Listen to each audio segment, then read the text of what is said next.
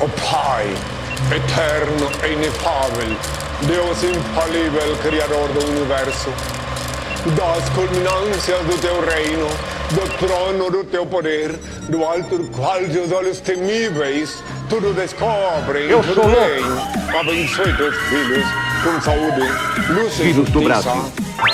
Brasil!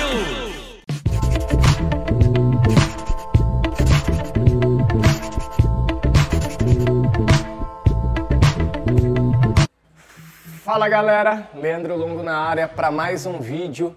No vídeo de hoje eu venho explicar para vocês as diferenças entre as luvas da linha iniciante, intermediária e profissional.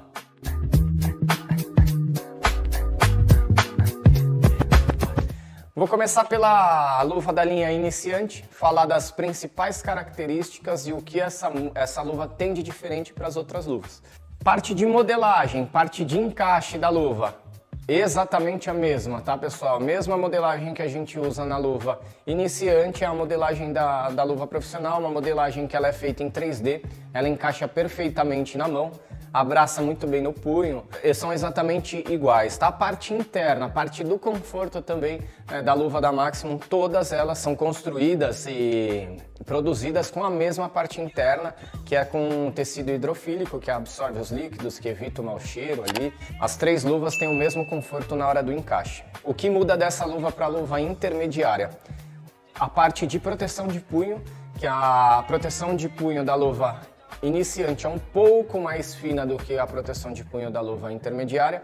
Proteção de dedão também um pouco mais fina do que a proteção de dedão da luva intermediária. E a parte interna, eu acho que o que mais muda na construção de uma luva da iniciante para intermediária e para profissional é a parte interna, tá? Essa parte interna, essa luva ela tem duas camadas de látex de diferentes densidades, tá? A luva intermediária a gente trabalha com três camadas de látex e a profissional com cinco. Vou falar agora um pouquinho sobre a capa da luva iniciante, que é uma capa de PU, que é o mesmo material usado na, na, na capa da nossa linha intermediária. A luva da linha intermediária Parte interna, três camadas de látex com diferentes densidades, ela tem um pouco mais de absorção de impacto do que a luva iniciante, tá? A parte da capa é exatamente o mesmo material que é o PU, porém é um PU de uma espessura um pouco mais grossa, é um PU que dura um pouco mais do que o PU da linha iniciante. Falando também da proteção de punho, que é uma proteção de punho um pouco maior, tá? A espessura da proteção do látex que a gente usa na parte da tala é um pouco maior do que a da, da luva iniciante. E a proteção de polegar também, é, a gente vem com uma espessura um pouquinho maior do que a da linha iniciante. Entrando na nossa linha profissional, a nossa linha profissional utiliza uma capa de microfibra, que é uma capa que acaba durando até duas vezes mais do que o couro animal. É um produto que ele é totalmente flexível, então na hora ali que a gente vai produzir a luva, ela fica com um acabamento muito mais bacana do que o acabamento de, do couro animal. É uma luva que não resseca, não tem aquele problema de rachar, ressecar igual o, o, o quando é usado o couro, né? O couro, o couro bovino ou o couro de búfalo. Parte interna da luva exatamente a mesma, da iniciante e da intermediária. E o que vai diferenciar aqui nessa luva é a parte do velcro, que é aquele velcro que parece que ele, ele é totalmente liso, né? É um velcro que dura muito mais do que o velcro con convencional. E também na hora de fazer ali a parte da luta agarrada, é um velcro que não vai machucar, não vai arranhar, como o velcro convencional às vezes acaba marcando, acaba arranhando. A parte de, de proteção de dedão também já vem um pouco maior do que o da linha intermediária e a proteção de punho também. Pessoal, é, se restou algum tipo de dúvida, deixa no comentário aí que o pessoal da Maximum vai responder para vocês. Aproveita, se gostou do vídeo, já deixa o seu like e não se esqueçam de se inscrever no nosso canal. Valeu e até o próximo.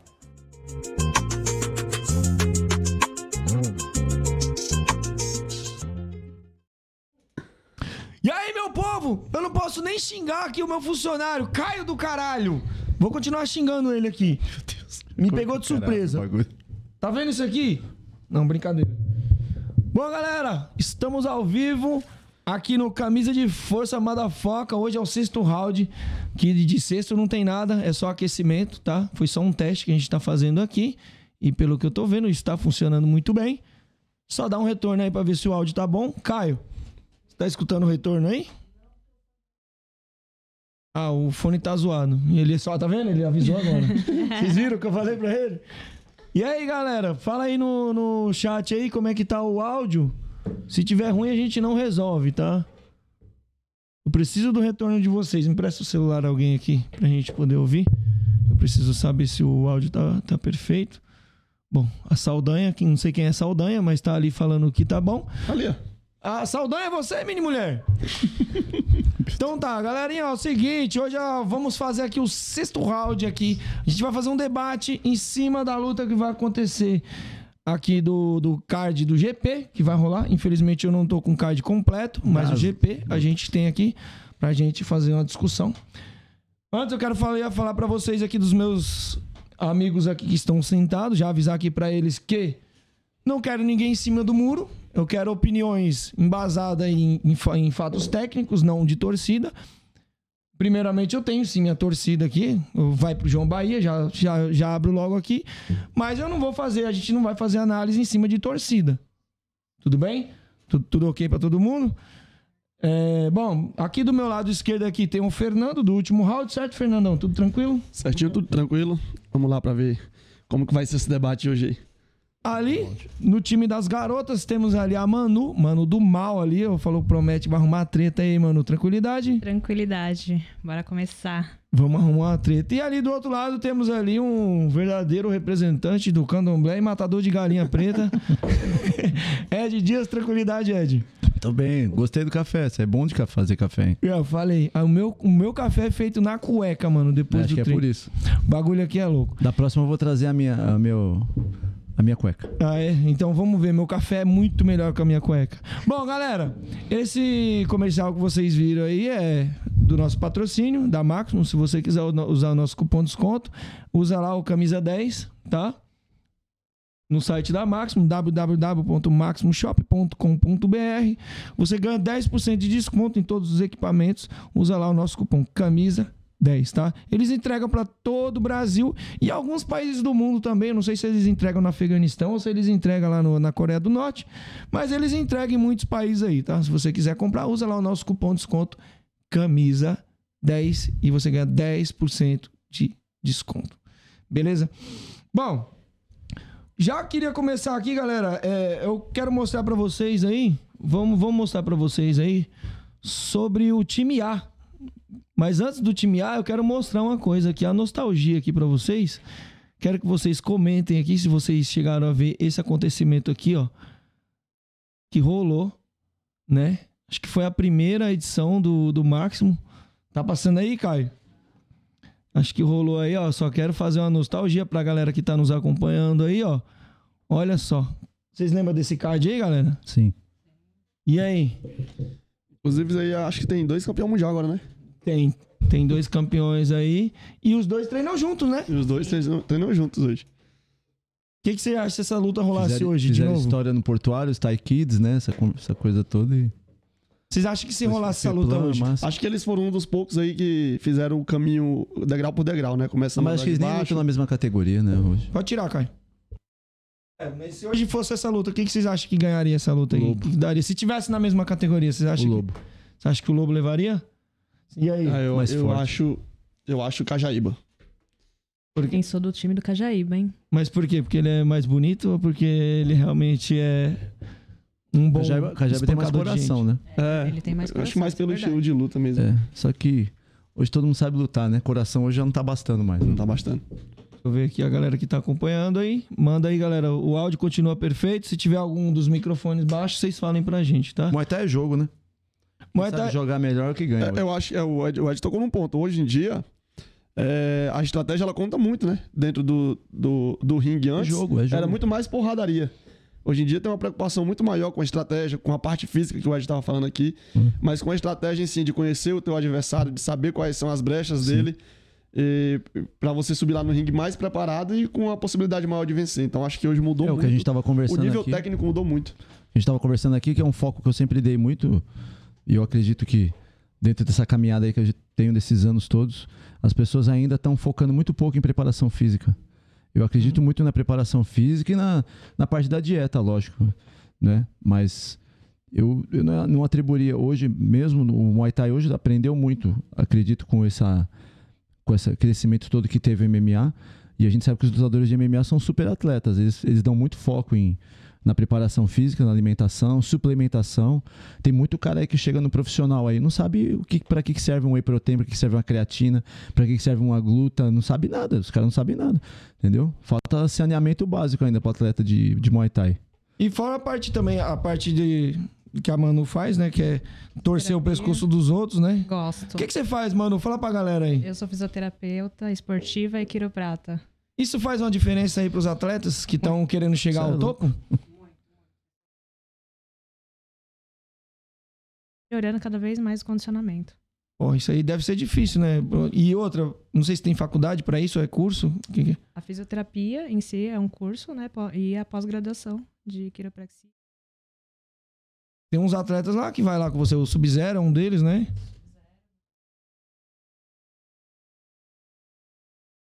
Moleque sinistro, hein? Cê é louco. Eu falo pra galera, vocês, a galera duvida muito do Sub-Zero, porque a ele gente é tava frio. conversando em off dele, né? Uns É. tempos desse aí. O Sub-Zero, ele, é aquele, é aquele cara, tipo assim, você não vê ele comemorando, você não vê ele chorando, você não vê ele em nada. Por isso que o nome Ah, é algumas pessoas que treinam e já treinaram com ele é, costuma falar que ele. O que falta pra ele mais é ele querer mais. Diz que se ele realmente.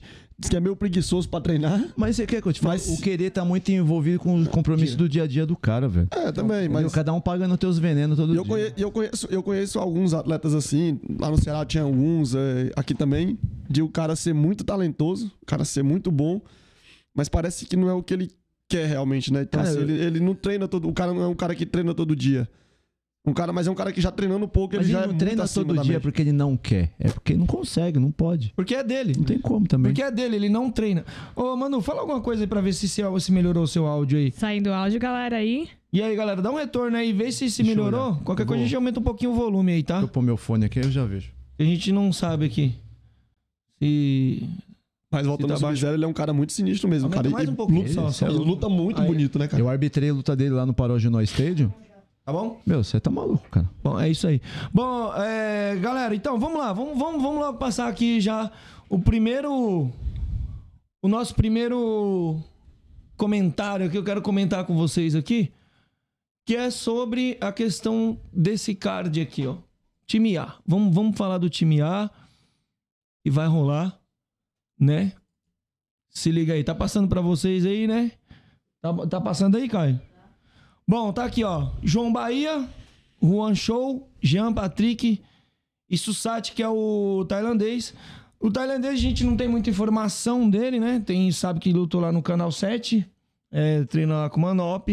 Mas o resto aqui a gente já tem bastante informação, porque a gente acompanha aqui, inclusive, pô, o Bahia, a gente até tem mais intimidade aqui com o Bahia. Os demais ali eu não tenho muito muita informação sobre eles, sobre eles assim, mais em questão de intimidade. Mas o que, que vocês acharam desse time A aí, galera? Vamos lá, vamos começar aqui com, com o Ed. E aí, Ed, o que, que você achou desse time A aí, mano? Dá, dá, eu, coloca no, no B, rapidinho. No B? É. Vamos lá. Aí, ó. Time B. Deixa aí um pouquinho. Agora volta lá pro A. Vamos voltar pro A. Pô, tu quer me ferrar. É, é isso aí que fizeram. Fizeram o time A pra matar um B, né? Você acha? Com certeza. Não tem nem o que falar. Bom, então a gente vai discutir luta a luta. Mano, eu acho assim, você acha que nenhum do time B consegue passar do time A? Volta lá no B. Vamos lá, Caio, joga o time B aí. Já? Time B pra galera. O pessoal que tiver aí, galera, ó, não vão ficar tristinhos se a gente falar que um não passa Ó, ou do perde. time B, o único que eu vejo realmente tem chance, embora vai lutar com o Bahia, é o Paulo Piso, Tá. tá? Ah, mas ele é do MMA, ele não luta Muay Thai, não sei o que lá, é, o cara tem 40 anos, mas ele tem muita rodagem, a quilometragem dele é muito alta. Se o Bahia vacilar, ele deita o Exatamente, piso. também tem essa opinião. Se o Bahia vacilar, ele deita. Porque você lutar com um cara que tá acostumado a tomar murro de luvinha, várias lutas, o cara é um veterano, assim, mas é um veterano, mas já viu o shape? O cara, é- o cara tem. Ele não Ele tem. tem shape de 20. Ele não, tem, ele não tem 6% de gordura no corpo. O Paulo Piso, eu acabei de fazer duas lutas dele como árbitro, Uhum. entendeu? Entendeu? Então, tipo assim, dali do time B, que eu vejo que tem realmente chance, embora vai lutar com o Bahia, que é um cara que tem que sabe tudo do jogo do Muay Thai, se o Bahia vacilar, o Bahia deita com ele. Ah, é? Vamos lá, mano. Não e pode aí? menosprezar. O que, que tu acha aí desse, desse time A aí, cara? É, eu que A é apelidei time A, tá? Eu que apelidei aqui de time A, não foi nada, não foi um evento, que, que é coisa da minha cabeça aqui. Eu chamei de time A porque realmente tem ali os cabeças de chave, que são esse aí, o time Sim. A, e vai enfrentar o time B. O que, que você acha aí, Manu? Time poderoso, né? Juan e Jean que treinaram juntos lá na Puquê. Bahia voltando agora também. E aí o, o gringo, né? Falar o que desse, desse tailandês? Esse time tá poderoso. Muito bem formado aí o time A? Bem formado. E aí, vamos lá, Fernando. Solta, solta o verbo. Aí eu concordo com o Ed gênero e grau, porque, assim, é, montaram um time pra daí sair o campeão. Lógico que isso é luta, é um esporte e tudo pode acontecer. Existem as zebras, né? Existem os favoritos, existem as zebras. E isso acontece de, de, de os favoritos também perderem. Porém, é, eu acho que desse time A, Tirando, né, Caio? eu acho que desse time A sai o campeão. Daí, do time A. Eu acho que o campeão sai daí, né? qualquer outro resultado além do time A, de o campeão não sair do time A, é- pode ser considerado zebra. Hum. Pelo que tá nos dois spots. É, porque o pessoal tem que se ligar que são, são o seguinte, né? São, são três lutas pra ser campeão. Uhum. Quem for inteligente aí se machucar menos. Exatamente. É, Então vai ter que montar uma estratégia muito, muito bem, porque até porque você não sabe quem você vai pegar a partir dali, né? Quem vai vir os próximos. Só que, que o que, que eu falo? Por exemplo, Paulo Piso e o Jean Patrick. São dois caras que estão no MMA. Certo. São dois lutadores de MMA e também são lutadores de kickbox, são lutadores de Muay Thai. São os caras mais versáteis, mais versáteis que tem nesse, nesse GP, certo? São dois caras que eles não vão estar nem aí desse negócio de administrar a primeira luta, a segunda luta, a terceira, igual os lutadores de Muay Thai fazem aqui. Os que estão acostumados a lutar, entendeu? Mas você acha que isso não, não- isso não, não, não muda? Por exemplo, o cara tá acostumado, às vezes, ir na porradaria. E se o cara do Muay Thai, ele. Isso serve pra qualquer um ali. E ele administrar ali com a regra embaixo do braço. Eles não vão lutar com a regra debaixo do braço. Esses dois eu acho difícil. São três rounds, certeza né? São três áudios, né? Não tem regra de certeza baixo que e não baixo. vão. Eles não têm porque. Eles não vão lutar com a regra debaixo do braço. Essa é certeza absoluta. Esses caras. Eu duvido que vão. Esses caras que nem o Ed falou, esses, esses dois principalmente, eu tenho praticamente certeza que eles vão tentar acabar a luta o mais rápido possível. É, então, mas aí que tá o problema. Se você se machucar na próxima. Na próxima. Aí que tá, né? Como é que você vai machucar um cara desse? É muito difícil é muito machucar difícil, esses é. Os caras do Eles já MMA, foram provados. com luvinha. Entendeu? Bom, Entendeu? vamos pro time B. Time B aqui, ó. Time B que vai vir com Israel Santos, no Gardenal, né? Fez uma guerra ali na. Acho que foi a melhor luta do ano, assim, na minha opinião. Melhor luta do ano. Ele e o. Ele com o Tainan. E o Tairan. o Tairan lá no Challenge. Sim. Não sei se é a mesma opinião. A minha vocês. também. Foi luta, né? Sim. Teve uma luta. Não, ali foi bagaceiro. Eu, ach, eu, eu achava que a melhor luta seria entre, entre o Zion e o. Tawan. E o Tawan não foi, até porque o Zion deu uma bica lá, zoou o pé e não conseguiu fazer a luta que a gente esperava, né? Ficou até difícil pra mim torcer. Mas é, infelizmente o Zion se machucou e não, não conseguiu fazer o que a gente esperava. Já o Israel, malandro, o que esse moleque fez, ele perdeu a luta, mas só que o que que esse moleque fez não tá escrito no gibi, mano. Brigou do início ao fim. Mas você acha que ele deveria estar aí nesse, nesse, nesse GP aí? Vocês O acham? Israel merece, sim. Ele Acho que- merece. Só que ele vai pegar um Thai, né? Acho que é o que pegou a pica mais grossa aí, assim, eu acho que foi o... É, a pica mais grossa inicial foi ele. Mas todos aí estão tão aptos, mas é aquilo, né? É o jogo. Eles vão ter que criar que a vários gente- tipos de tra- estratégias aí. É que partindo do, do, do normal, o tailandês ele vai ser sempre favorito aqui dentro. É, porque a luta, a luta que a gente quer ver é o A gente tá indo pra ver o tailandês, não Exatamente. tá? Então, assim, não torcendo, mas a gente quer Não, ver ele. não que, que o Israel não tenha chances. É uma luta, como eu já falei da outra vez, é uma luta. Mas assim, ele vai ter que, ele vai ter que fazer a melhor luta da vida dele. E o tailandês vai ter que estar num dia muito ruim. Não, eu acho que não. Entendeu? O Thai, Porque- o Thai não, o Thai não vai querer ver se quebrar. Mas, tá, é, mas é isso que eu tô falando. Ele o- vai, o ele vai Israel, tentar o Israel vai administrar. né? assustar ele. O Israel vai assustar ele, porque o Israel só luta daquele jeito. Ele é brigador, velho. Entendeu? O Israel ele não tá nem. Mas- o mas Israel dúvida- não dá nem fair play. Sem dúvida, a cumprimentou, maior tá pedreira, sentando a, mão, maior bica. pedreira foi Israel. Pegou. Pegou logo a chibata grossa, né? Bom, vamos continuar aqui falando do... Eu me atrevo a dizer assim, Aqui. O Israel passando pelo tailandês, ele. Ele tem. Ele ganha um favoritismo enorme. Ele ganha uma moral muito grande. Aí Agora tudo depende Mesmo se, que ele não de passar, se ele não que se ele não- machucar também, né? Se ele passar pelo Tai, ele vai pra final, É, seja com o Bahia ou com o Juan. Exatamente, é isso que Que eu é tô um dos falando. dois que é o que tô achando. Tem os dois lados da moeda, né? É, então, Isso mas- também dependendo de como é que ele vai terminar essa luta com o Tai. Se ele não vai se machucar muito, porque, vamos lembrar, né? Três lutas na noite só. Uma noite só, exatamente. Se ele, se ele for pra quebradeira logo de começo, o Tai praticamente vai entregar a luta.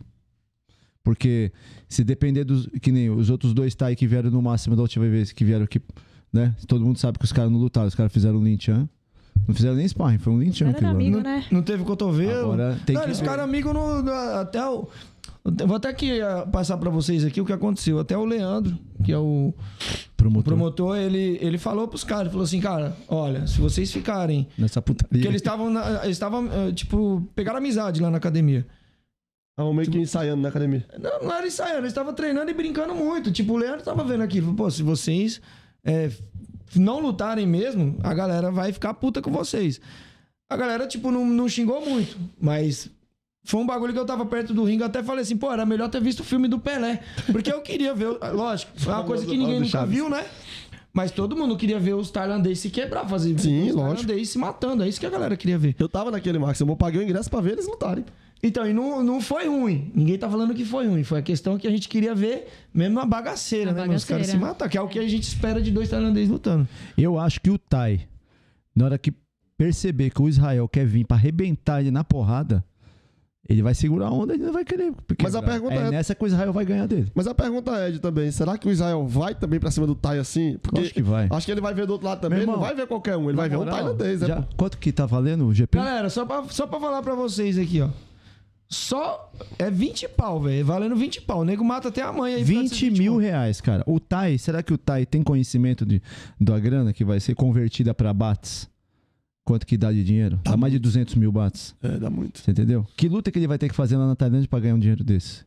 Que a gente Então, não sabe mas- que não é tanto pro cara lutar. Porque o cara é do canal 7, ele já vai ganhar uma grana. Mas eu não, eu não acho que ele tá fazendo luta lá pra ganhar 200 mil bates. Mas é o que eu tô falando assim, a- o que eu tô falando é assim, a questão de estratégia, né? Porque também não adianta o Israel se matar pra cima do cara. V- vamos supor que ele que vença. adianta, cara. Não, 20 mas vamos supor que você é ele louco. vença, ele se machuque muito e não consiga nem fazer a segunda luta. Mano, você Israel- pode xingar a galera aqui Israel pra é de falar, ferro, não dá filho. nada. Israel é de aço, já viu o Israel já nas quebradeiras poderosas, assim. Eu boto maior fé no Israel, entendeu? Bom. ele tá no BO. Não, mas eu acho também que sim, eu também gosto muito dele. Bom, vamos lá. É, bom, pra gente terminar logo esse time B, ó, aí a gente tem o Vinícius Grilo, lá da Team Brave, tem o Paulo Piso, né?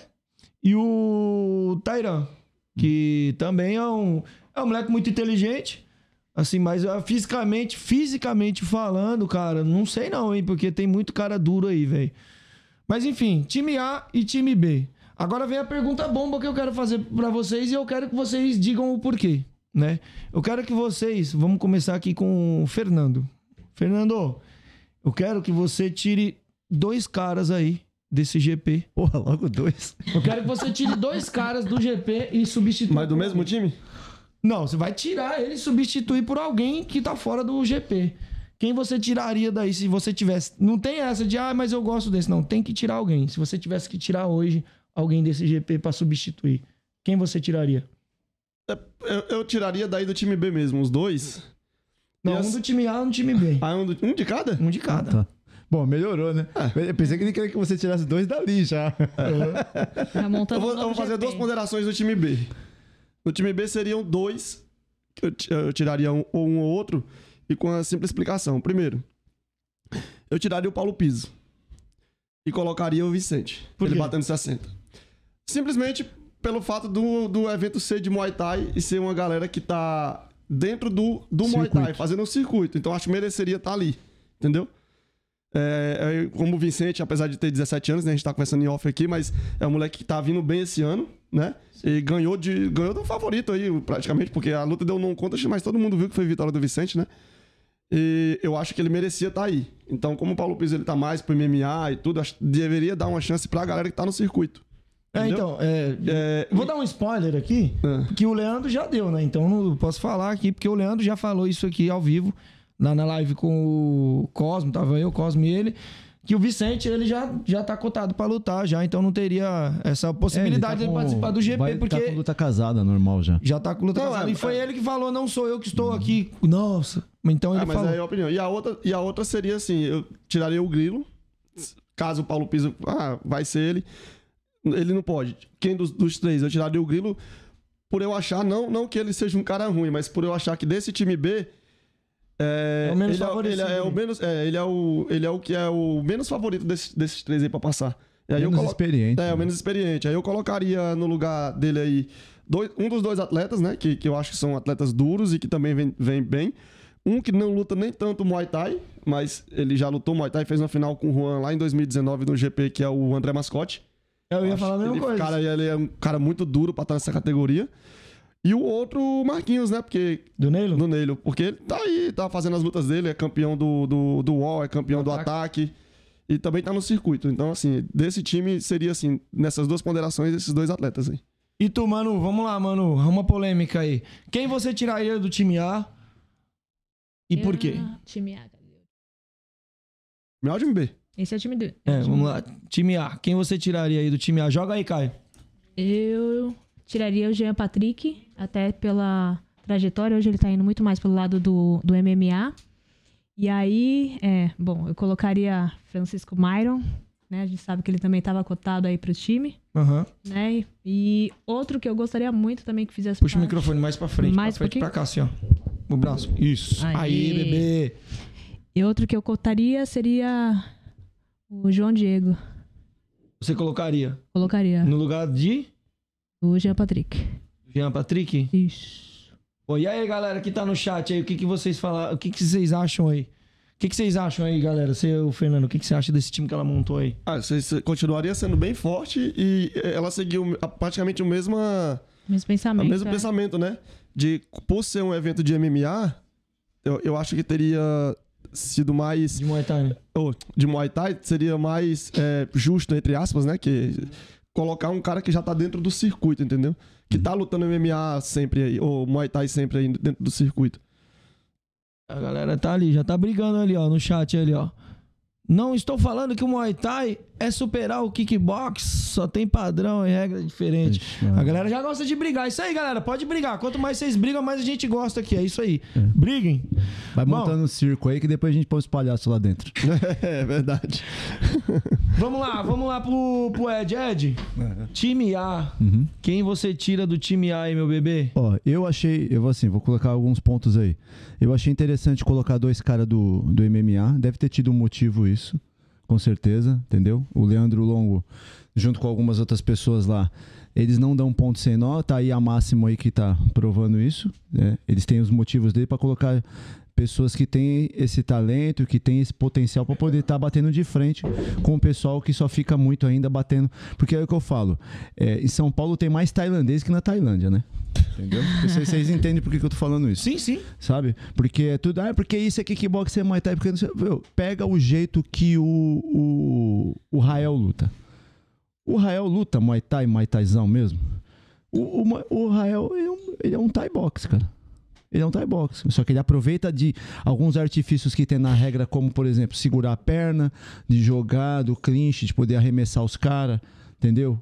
Ele, ele, ele aproveita isso no jogo Thai box dele, cara. Porque ele é um moleque que anda pra frente quebrando de porrada de bica. Você não vê ele estudando, montando. Ah, eu vou fazer isso porque o cara fez aquilo. Eu vou fazer aquilo porque o cara fez aquilo. Ele não faz isso. Sabe? Então, tipo assim. Ele faz o jogo dele. Ele faz o jogo dele. O jogo dele é extremamente agressivo. É o jogo que todo mundo gosta de ver. Por isso que ele é um cara que todo mundo quer ele em tudo. Né? Ele, é- ele é tipo. Ele é tipo um Marcelinho, é igual o Marcelinho, né? Ele não Meu, é técnico. ele é- Ele é porradeiro. Ele é, o- ele é a incorporação do Marcelinho, cara. Quem conhece, né? O, o Só que mais Marcelinho feio, né? Porque é um moleque feio do cacete, mano. Puta que pariu. Esse é o time Ele é um menino muito querido, né? Pela humildade dele e tudo. Moleque, pô, você é louco, não tem o que falar dele. Né? Ele tá com um cara que a gente gosta muito também, com o Cardenal, a Jaque agora tá tomando conta dele lá, o Uhum. Neguinho, né? Então, se você for ver isso. Então, pegaram ali, pegaram umas diferenças de estilos, assim, sabe? Muito Fogo. diferenciado. Muito. Eu, eu, o primeiro que eu arrancava disso daí é esse, eu- esse tailandês aí. Eu ia falar a mesma que coisa. tá aí. Você acha que não? Por quê? Eu acho que não. Do time alto também falaria a mesma Um coisa. evento brasileiro no Brasil, não sei o que, colocaria esse tailandês com outro cara numa luta casada, tipo com algum desses meninos duro, com o próprio Bahia mesmo, entendeu? Eu Trazer acho que esse do aí, GP, é, eu acho que luta- esse Tai aí não, não tinha que tá. Colocaria uma luta principal dele, né? Eu tiraria esse Tai e colocava um, já que é pra, né? Já que é pra colocar uns caras diferentes do cenário, sem ser as figurinhas carimbadas que a gente já tem. Eu conheço duas pessoas assim, um deles eu arbitrei algumas lutas dele no interior de São Paulo, que é o Ariston França. Lutou bem Muay Thai. Que, que, da onde que ele é? Ele é de Tatuí. Do mato. É, ele é de Tatuí. O cara já passou um tempo na América Top Team, ficou nos Estados Unidos, tem umas, tem acho que umas 15 lutas de MMA. E ele lutou sambo, lutou kickbox, lutou Muay Thai. E no, e no Muay Thai ele passou o carro em todo mundo que eu vi. E de nocaute, tá? Luta de nocaute. Então, tipo assim, já que é pra colocar gente diferente, um que eu substituiria por esse Thai, assim, de cara, é o Ariston França. Tá? É um cara que quase ninguém conhece. Pra substituir o Tai. Para o Tai. Eu tiraria esse Tai aí na hora. Eu não, não pensava nem duas vezes. Eu Piscou, tira. Colocaria, já que quer trazer o Tai pra cá, é maravilhoso a gente ver um Tai lutar de pertinho.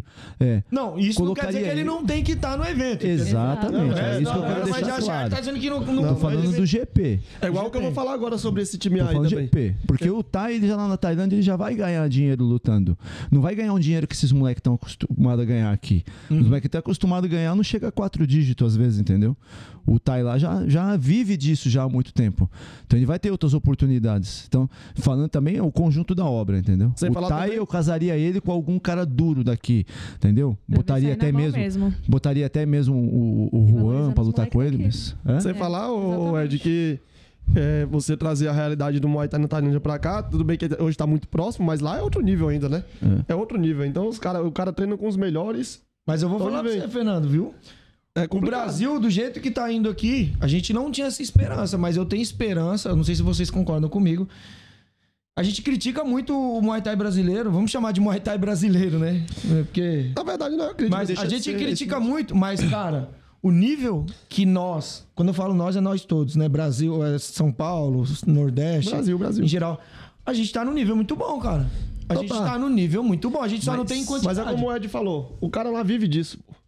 O cara vive pra treinar. Aqui você treina pra poder. Aqui você trabalha pra poder conseguir O treinar. cara, o É cara que totalmente luta diferente a pra realidade do Muay Thai aparecer, pra poder ter mais alunos, É. pra movimentar a rede social dele, essas coisas. Porque viver de ser lutador aqui, não. Lá eles conseguem viver de ser Como que é a lutador. rotina de um treino de um tailandês lá desse? Pega a rotina daqui. Quantas horas esse cara treina por dia lá e quantas horas você treina aqui por dia? Quanto você É consegue? porque lá você tem. Aqui você tem outros a fazer. É, exatamente. Do, seu- Então. do- do que você tem que fazer. Aí, é voltando pra esse, time- A, multifator, eu concordo com o Ed. Assim, se me perguntasse o time A, eu tiraria esse tailandês colocava uma cinta pra ele disputar aí a, o- a luta principal pós-GP. E assim, eu sei que. Eu, eu acho que em, em, em contrato, em contrato, né? Em questão de contrato, não seria permitido. Mas não sei se também o Leandro, mas a galera do Máximo tentou, ouviu. Mas tem um moleque de 60 que eu acho que daria uma boa luta. E luta de 60 também, que daria uma boa luta aí pra entrar nesse time A aí.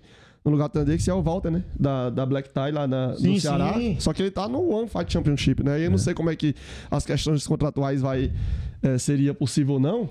Mas é um outro moleque duro aí, Já, brasileiro. já que é pra colar a pica, então Exatamente. coloca, tem umas. Você entendeu? Meu, a gente tem muita opção. Mas a gente falando de um cenário, de um cenário assim, mais voltado pra dentro do, do Muay Thai mesmo, do Muay Thai agora, que aí fala dos principais eventos aqui que a gente tem, sabe? Mas é, não, não, não vejo sentido de colocar esse tailandês nesse GP. Não então tem- ele tinha que estar, tipo. ele tem que estar sim no card, No card. do máximo. Ele tem que Numa estar sim no card do máximo. Quem que vocês acham que Mas seria colocar frente ele no ele? Fazer- GP fazer é uma luta com ele. complexo. Hã? Quem que vocês acham que fazer uma luta boa com ele fora do GP? Fora do GP, Um atleta brasileiro aí. Quem que vocês acham aí? Juan? Walter Gonçalves. o Ramon Sayadin lá do Rio O de próprio Janeiro João também. Bahia também. João João Bahia. Bahia. Sim, O próprio Bahia. Eu colocaria o Bahia com ele fácil. fácil. Cê é- é- até porque o- é, são um estilo muito diferente, O né? Bahia, ele evoluiu Bahia é demais, pô. suicida, né? O O Bahia evoluiu muito. O Bahia hoje tá um monstro também. É assim, ó, é, é fato de que, se você analisar bem o card, eu fiz mais ou menos aqui um, um mapa aqui das, das, dos oito atletas, que de oito sobra quatro, de quatro sobra dois e no final. Esses dois que sobram no final, fica o, João- o, o Bahia com, com o Juan Juan. na final. Bom, então deixa eu apimentar aqui que o Júlio ele gosta de tacar fogo no bagulho, Quem? fogo no parquinho, o Júlio Shark. Ó, o tailandês, o nível está bom para o GP. Você já viu a luta dele? Galera, é como a gente falou no começo, Júlio, a gente não, não acompanhou muito a carreira dele, a gente acompanha mais. A gente fica falando muito de tailandês, mas assim, eu particularmente, eu, eu não assisto luta de tailandeses. Eu assisto luta do tipo do Cajaíba lutando, eu assisto luta do, do Lobo, eu não fico acompanhando os Cara do tailandeses. canal 7, né? Então, eu não fico acompanhando a história dos tailandeses. Eu acho legal, cara, que nem, por exemplo, o Sandro, ele toda hora posta os caras lá que ninguém nunca viu, assim, brasileiro aqui, poucos viram. Mas eu não acompanho, cara. Eu não fico seguindo tailandês. Mas- Eu sigo os mais modinha.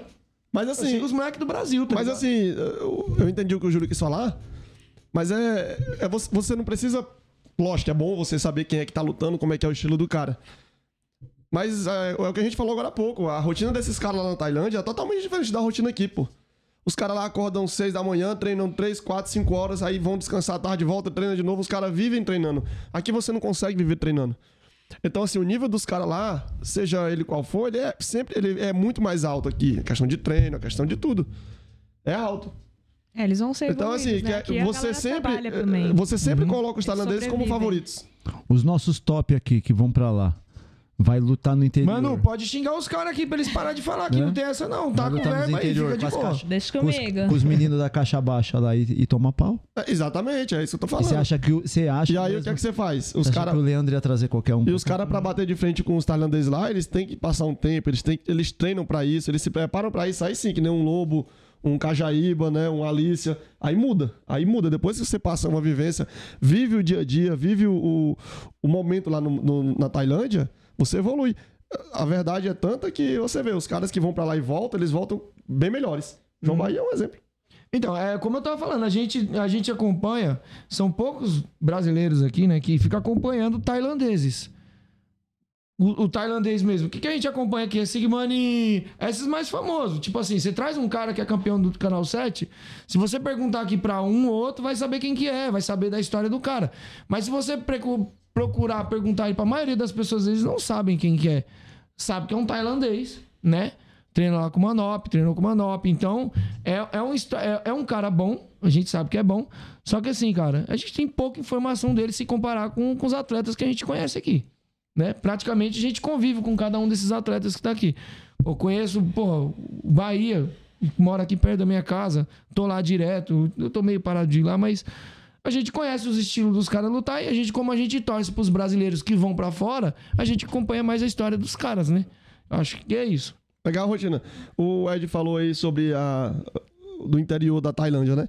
Já vi depoimento de vários atletas aí, treinadores que foram pra Tailândia e os seus atletas saindo daqui com pouco tempo foram lutar, lutar a várzea e falou que mesmo na várzea a diferença é enorme. Você imagina um cara desse que já ganhou, já lutou pelo Canal 7, já ganhou o título, né? É como ele falou, ele não vai colocar qualquer um aqui pra esse GP, ele não ia colocar qualquer um. Então, assim, a gente parte do princípio em que o tailandês, ele vive, com a vivência de lá, ele é sempre favorito. E se esse tailandês pega, vamos supor, vou dar um exemplo aqui, se é da mesma categoria e luta com um lobo, já muda a história. É um cara que já vive lá, já treina lá, já tá no ritmo de lá. Ele vive É aquilo. É, um- é, é uma outra realidade. É uma outra Mas realidade. eu, eu gostei da sugestão da Manu, do João Diego. Sim, bom também. É, outra coisa, Leandro Longa, ele não ia dar ponto sem nó, né, gente? Só parar pra pensar, a gente tem brasileiro, mas também ele tá pensando no público, que nunca viu um tailandês Sim, lutando. sim. Mas ah, olha, e isso que Essa você é a tá pegada. falando. Isso aqui é jogo, gente. Jogo de marketing também.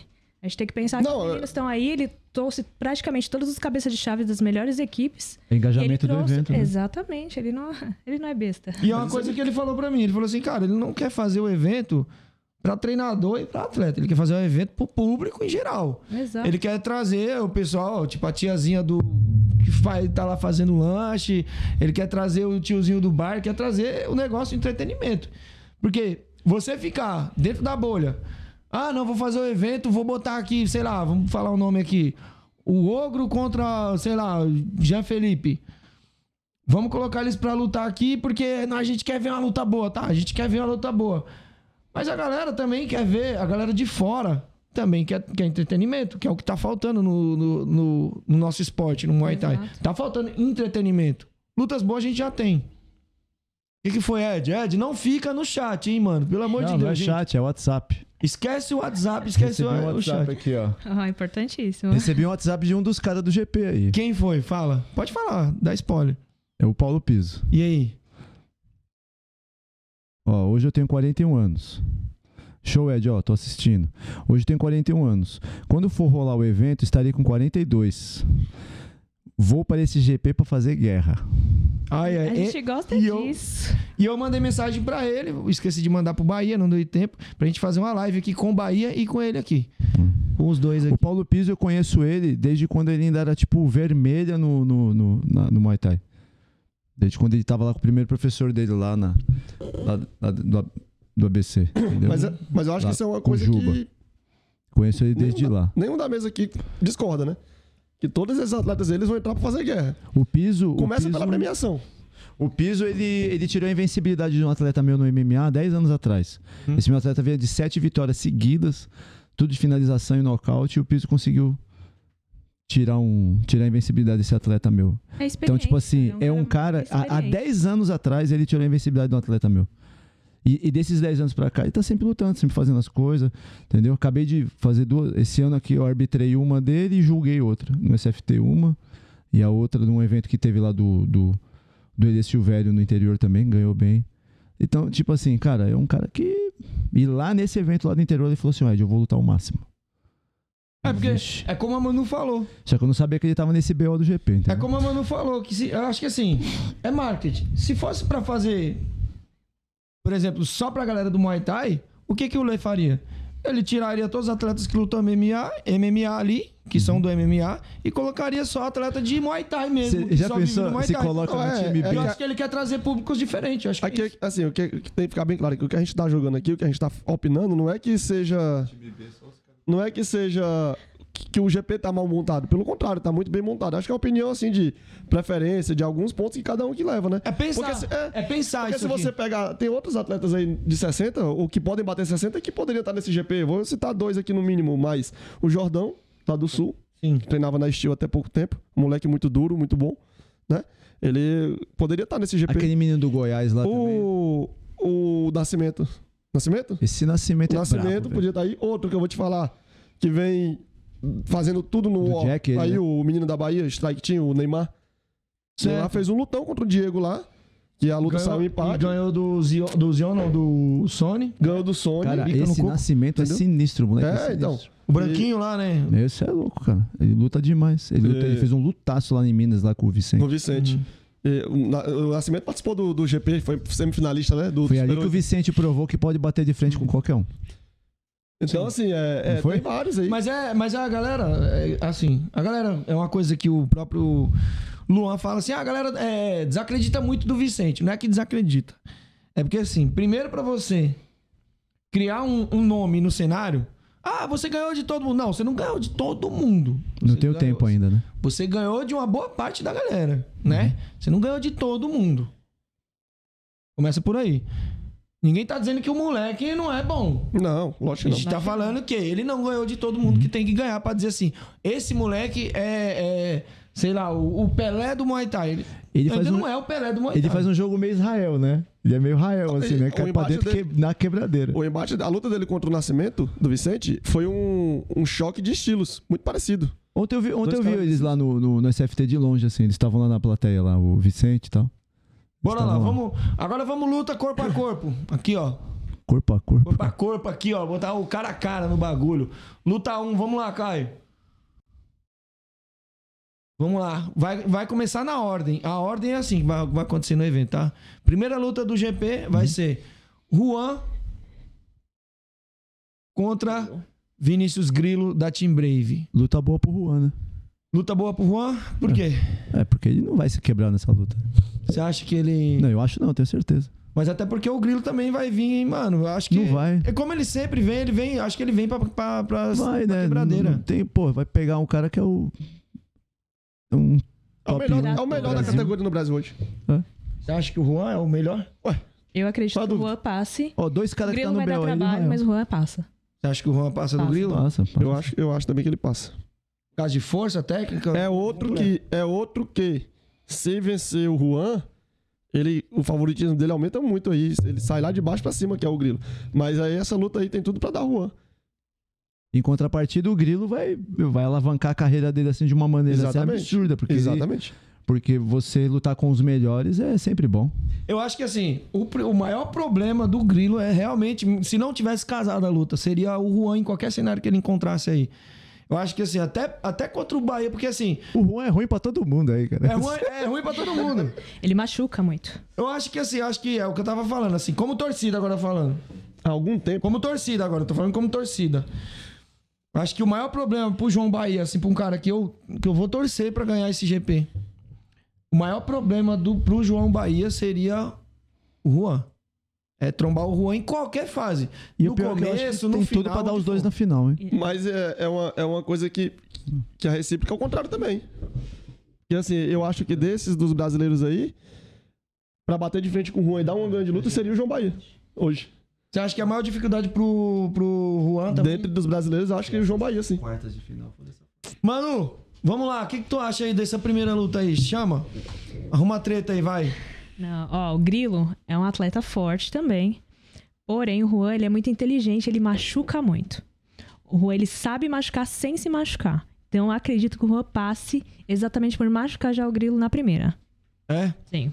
E ele não é afobado, né? Não, ele é tran- tranquilo. Ele, ele é aquele moleque que espera. Pessoal, vai falando o que, vocês acham aí. Você o, acha... Juan, o Juan vem investindo muito em preparação física. Ele tá dando muito essa importância. Tanto que ele tá aí fazendo seminários e tal com o coach dele lá de, de preparação física e eles estão fazendo um trampo absurdo. Uhum. Você vê as últimas lutas lá, desde quando ele lutou com o mascote lá no, no GP do War, ele já tava começando a fazer um trampo, sabe? Assim, voltado mesmo pra preparação física, era uma coisa que só a galera de MMA que fazia. E hoje a galera começou a se ligar que Entendeu? Boa parte do trabalho, que é o que o, o Myron fala, que ele faz preparação dois dias na semana, treina três. Sabe? Não dá, Então, você não pode treinar luta todo dia, velho. Você tá louco. Até porque o corpo pede, né, pra você, tanto recuperação, tudo, O descanso, né? o descanso. Eu, eu, eu acho assim. O descanso faz parte do treino. É, isso eu também falo. Até como fisioterapeuta aí, entrar nessa área aí, a parte de preparação é muito importante, tanto de condicionamento físico como preparação. Te deixar mais forte, vai te deixar mais duro. E aí é onde você vai ver a diferença com outro atleta que talvez não treine tudo isso. Eu acho que isso aí é até, acho que é até uma vantagem que eu acho que os brasileiros têm em cima dos tailandeses, que eu acho que muitos tailandeses, assim, a grande maioria lá ainda, ainda acha que correr é o melhor remédio, só correr, assim. Não todos, mas você vê que ainda tem esse pensamento um pouco arcaico, que é correr, correr, Alguns correr, só, viu? bater pau, fazer Você clinch. vê uns mais top lá, os caras estão na preparação direto, fazendo, puxando ferro, fazendo força, treinos de força, levantamento, fazendo levantamento terra, Puxando supino, peso. fazendo essas Até o coisas. próprio crossfit, a galera já tá ah, entrando aí pra, É pra ter falar, um maior de, de força. A galera até critica, ah, os caras crossfiteiros, mas, pô, isso faz diferença pra cacete, cara. Eu fiz muita preparação física com meus alunos de MMA. Ó, é tudo galera baseado de- no conceito do CrossFit. Eu até mandar um salve aqui pro, pro nosso amigo que chegou agora, do Resenha. Galera, ó, Resenha Muay Thai, os caras lá do Sul também. Os caras sempre participam lá, né? Da galera, com a galera Sim, do sim. Resenha. Pessoal aí do, do Sul, vocês que estão um nos hora, acompanhando os aí. cara. Eles têm um podcast também que é muito melhor que essa birosca aqui. Os caras têm bastante conteúdo lá e eles fazem, além do podcast, eles também fazem é, outros conteúdos também. Então acompanha eles lá. Posso dar um recadinho pra eles? Manda. Dar um recadinho pro Emerson aí do Resenha. Eu acho que eu vou pedir desculpa pra ele. A gente lá do canal Último Rádio faz uma participação, é, fazendo um resumo aí do, da semana, do que rolou aqui no Muay Thai, aqui no estado de São Paulo, pra passar pra eles lá, né, pra informar. É meio que um jornal que eles têm lá. Então toda semana a gente participa. Acho que eu vou pedir desculpa pro Emerson, porque hoje eu não vou conseguir gravar, Emerson. Meu dia foi muito corrido, eu vim aqui pra essa live. Atrasou um pouco pra começar aqui, talvez eu não consiga mandar. Se eu conseguir, eu mando pra você e te aviso, tá? Mas de antemão, desculpa pra galera do resenha aí. Que nada, galera do Resenha não, mas você tem que dar atenção aqui pra nós, o Resenha que se lasque.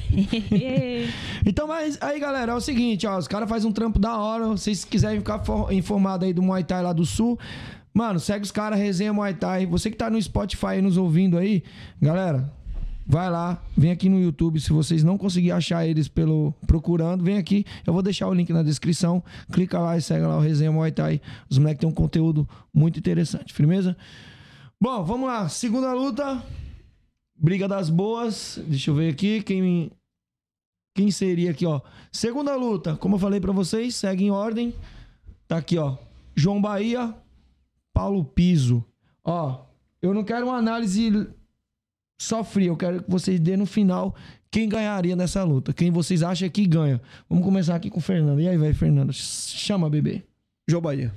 Por quê? Eu acho que o João Bahia, por estar tá dentro aí do, do, do Muay Thai, a gente tava conversando aqui agora há pouco que três rounds não vai ter muita regra debaixo do Barça, né? E o Paulo Pisa é o cara do MMA, que aguenta muita porrada. Mas a- e bate duro também, né? Mas apesar disso, ainda é uma luta e um evento de Muay Thai. Eu acho que tem quem tá dentro do circuito, quem vem lutando, é, ele vai ter um pouco mais de vantagem aí, né? é, dentro da regra, entendeu? Então o João Bahia também é. Além de tudo, o João Bahia é um cara muito inteligente também. Então eu acho que ele sabe a pedreira que ele vai pegar aí na frente, que é o Paulo Piso. Eu acho que a idade conta muito também nessas horas aí. Pro, Pro Paulo Piso? Sim. Esquece isso aí. Eu- Será, cara? Esquece. esquece. E- Tira, tira isso, tira isso da tua lista. É, mas eu, eu ainda acho, eu ainda acho. Você ainda acha? Não. Eu ainda acho, eu ainda acho. Eu Acho que a idade ela ainda conta um pouco. Hoje bem menos do que antes, mas ainda conta um pouco. Não, pra, é, tem os caras, mas o, o piso não. É, Eu aí- falo porque eu conheço. Vamos ver lá. Conheço muito bem. Mas aí eu acho que o João Bahia por conta disso. Porque por ele estar numa sequência de Muay Thai, por ele ter vindo de eventos de Muay Thai aí dentro, do, dentro da regra em si. Fora de ter, É. pô, passar. Mas que é Que vai a Tailândia é, faz toda a diferença. que né? vai exatamente, que vai ser uma luta muito dura aí pro, pro, pro João, mas eu acho que o João Bahia leva essa daí. Mas, Fernando, você acha que isso pro, pro João Bahia, a questão dele ter vindo da Tailândia, ter ficado um tempo sem lutar, eu não sei como é que tá os treinos agora que eu tô, eu tô sem ir lá do Neilo lá. Mas você acha que isso não é um fator preponderante aí pro Paulo Piso ganhar? Porque ele tá sem luta. Ele tá no, no máximo aí, ele tá fazendo sparring lá com os moleques, mas lutar mesmo não, não tem luta assim. Você acha que isso não dá uma É, sim. diminuída aí na, por- Sim, na ritmo- porcentagem? Ritmo de luta, ritmo de luta conta. E assim, não- a porcentagem aqui minha não tá dando 70 30, entendeu? 60 40, é, 60 40. Entendeu? Porque assim, é um evento de Muay Thai, né? Lutar dentro de um ringue, dentro de uma regra, é também é diferente do octógono. Eu não sei como é que tá o Paulo Piso também nos treinamentos de Muay Thai. Eu acho que os dois vão muito, vir muito bem preparados, mas dentro da pontuação e por essa experiência que o João também adquiriu, a raiz adquiriu dele lá, é né? Hã? É, eu acho que vai dar João. Nessa luta. E só pra falar, galera, ó. As lutas seguem na ordem. Time, a, o primeira luta ganhou, ele pega o- a segunda luta, tá? De quem sobrar da segunda luta. Então, só pra, só pra pontuar aí pra galera que não tá, às vezes, entendendo. Então, se o Juan ganhar do Grilo, ele pega quem ganhar do, da segunda luta. E terceira pega a quarta. E assim por diante até chegar à final, beleza? Então, bom. Manu, e aí? Sem torcida, hein, mulher? Chama, chama na Não, treta. sem torcida. É, vai ser guerra, certeza, né? Mas o Bahia tem que tomar cuidado com a mão do piso, né? Cara experiente. Se o Bahia vacilar, vai entrar a mão e vai deitar. Fora as bicas, né? Que- Que é forte. Não que o João Bahia também não seja forte, mas é aquilo, ritmo de luta. Depois que o, que o João chegou, ainda não vi ele lutando. Então, assim, outra, a premiação, né? Vai seus olhos brilhar, os moleques vão pra cima. Mas acredito que o Bahia passe. É, até porque o. pô, é, é como eu falei, é 20 conto, fi. É 20 patadas. Agora eu concordo numa coisa que o Ed falou assim. Então a primeira luta pega o venc- o vencedor da primeira, pega o vencedor da segunda, né? Uhum. Então é, eu acho que o, o, o, pro Juan foi muito bom ali o, o, ad- o primeiro adversário. Não menosprezando o Grilo, mas sabendo quem é o Juan, né? Eu acho que ele vai não vai querer se machucar, ele vai administrar bem a luta ali, vai chegar mais inteiro de que qualquer um dos dois pra segunda luta. É assim, ó, o, que tem acho. que, o que tem que ficar claro aqui, o que tem que ficar muito, mas muito claro, mais claro do que água, que ninguém aqui tá pra menosprezar ninguém, Não, né? não exatamente. ficar tirando de tiração com ninguém, entendeu? Então, tipo assim, não é porque a gente vai falar que fulano vai perder que a gente não gosta do cara. Porque depois vai vir uns mimimizinho. E outra, eu vou falar, deixa eu, deixa eu pontuar. E se você achar que é isso, foda-se. Pau no teu cu, a gente vai falar o que a gente pensa, porque é como eu falei aqui. A gente vai Porque falar o que a é gente assim, pensa. a gente sabe. Existe, o, o- existe a realidade, aquilo que a gente quer que aconteça. Só que GP, o fator sorte, ele é, ele é muito colocado no Sim, GP. Eu sim. já- a gente já participou várias vezes de GP com meus atletas, já fiz, eu sei, é complexo.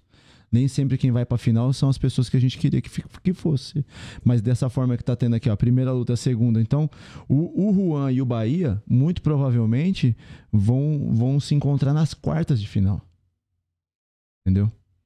É, Que o- seria a próxima fase, né? Porque se ele Exatamente. passar. É. Pontuando isso do Ed, o Super 8 foi um exemplo grande. Todo mundo achava que ia dar Tauan versus Zion. Agora, o que que acontece? O Bahia vai lutar com o piso. Em termos de jogo, Muay Thai, regra, lá, lá, lá, não sei o quê.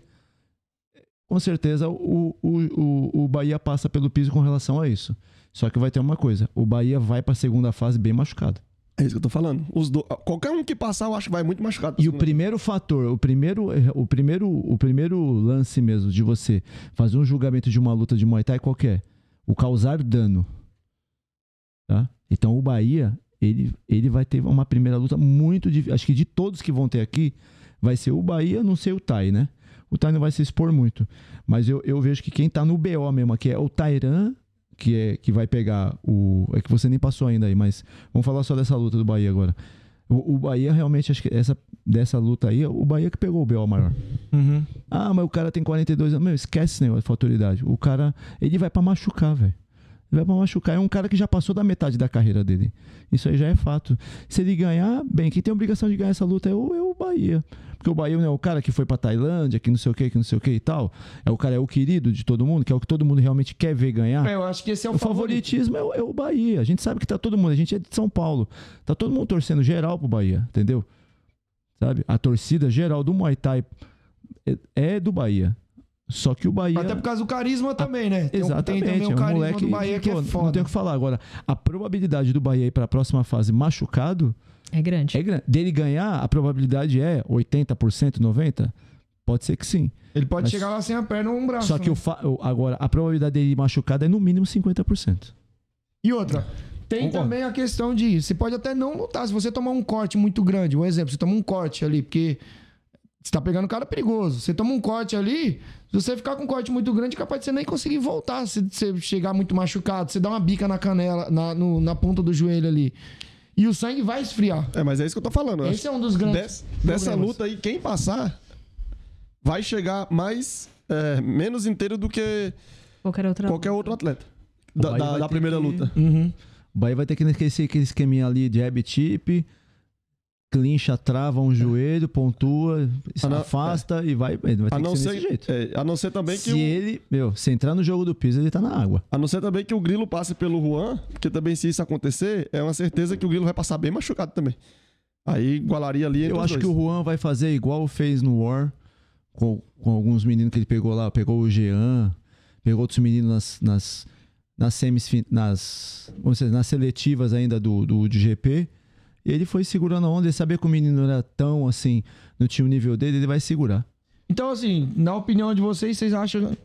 Assim, eu, eu, O eu Juan vendo vai aqui. bem, o Juan vai muito bem pra próxima. Eu acho fase. assim, o mais difícil ali, pra quem tá mais na água ali, do, do card inteiro ali, seria o grilo. O Tairan, Seria o mais. Não, acho que o que tá mais prejudicado ali em questão de, de não, pedreira de perder a luta, sim. é o. Nesse momento, nesse Porque é o momento. menos experiente, nesse só por momento isso. é. Não por falta de competência ou, ou talento. né? Hoje talento não é o suficiente. A gente sabe que não é. Sim. Bom, vamos pra terceira e. Terceira luta, né? Vamos ver aqui. Eita diabo! Se for disputa de feiura aqui, fi, eu não sei qual é que ganha aqui, não, viu? Não, mas não é campeonato de beleza aqui, é. Não é desfile de moda. Mas olha, gente feia aqui tem de monte. Jean Patrick, Tairan Laia. Galera aqui de São Paulo aqui já conhece o moleque aqui, o Tairan, já não preciso nem falar muito sobre ele aqui, mas tá lá na Black Mamba. Acho que o Jean Patrick só eu mesmo que conheço mais assim. É, é. Manu. Que tá no Rio, é do Rio, né? É do Rio? Ou eu tô de confundindo com o Jean Felipe? É, é. Ele é Tá no sul, né? Tá no sul. Não, mas ele tá aqui em São Paulo. ele tá né? aqui em ele São tá Paulo. no, ele tá no Diego Lima agora. Isso, Ah. Tá treinando na Chutebox São Paulo. E aí, vamos lá, vamos lá, Manu, começa você. A luta é um pouco polêmica, né? Na verdade, dois caras inteligentes. É, acredito eu ainda que o João ainda é mais forte que Tairan. Tairan vai ter que usar a envergadura, aproveitar esse tamanho dele aí e, e usar de estratégia, porque Jean Patrick é um cara muito forte, pegador de mal. Eu acho que ainda o. Não, não tô dizendo que ele ganha, mas eu acho assim, de todos desse GP, o mais inteligente é o Tairan. Inteligente. Sim. O mais esperto ali, o mais malandro ali, é esse moleque aí. A gente tem que lembrar, né? Estratégia. Os moleques vão criar estratégia, né? firmãozão, o pessoal da, da É. Black O Mamba moleque é, muito liso, esse, esse Tairan, esse moleque é muito liso. É, tipo assim, igual o irmão dele, né? Só não tem tanta estrutura física ali, né? O que Sim, falta um ele pouco é- pra ele é estrutura física. Bom, vamos lá, Ed. E aí? Cara, o Tairan, ele vai fazer o jogo de firman dele e o Jean vai ter, ter que furar essa barreira aí, velho. Vai ganhar na regra. Você acha que ele ganha? O Tairão vai querer ganhar, vai ganhar na regra, Na malandragem. na malandragem. Cutuca sai, cutuca sai. Só que é aquilo, né? Você acha que o Jean Patrick é besta? Acho que não. o moleque também já lutou aí em vários outros Entendeu? países. Duas mãos que ele colocar na cara do Tairan já vai começar a mudar o contexto. Muda Certeza, tudo. Com certeza. É, é- é- mano, é, luta É uma de- luta, é uma luta difícil de você falar assim, porra. Essa aqui é difícil de você é a- ver um lado, né? Eu acho que essa ainda- a do, a do Bahia é um pouco mais fácil. A única coisa que foi que eu coloquei foi que a probabilidade do Bahia ir machucado para a próxima fase é grande. Aí a probabilidade do piso passar pelo Bahia por causa da experiência dele dentro da regra, dentro do jogo chamado Muay Thai, Uhum. é mais complexo pro, pro piso porque ele não tá tão assim habituado com esse lance da regra, entendeu? Mas é um cara que ele vai pro tudo ou nada já desde os primeiros 10 segundos, cara.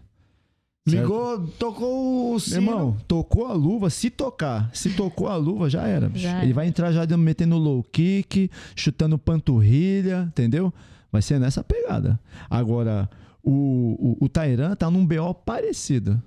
Só que o Tairan é um, é um, é um fimanzão, né, cara? É muito. É um fimã muito do malandro, entendeu? Sabe trabalhar bem os tip.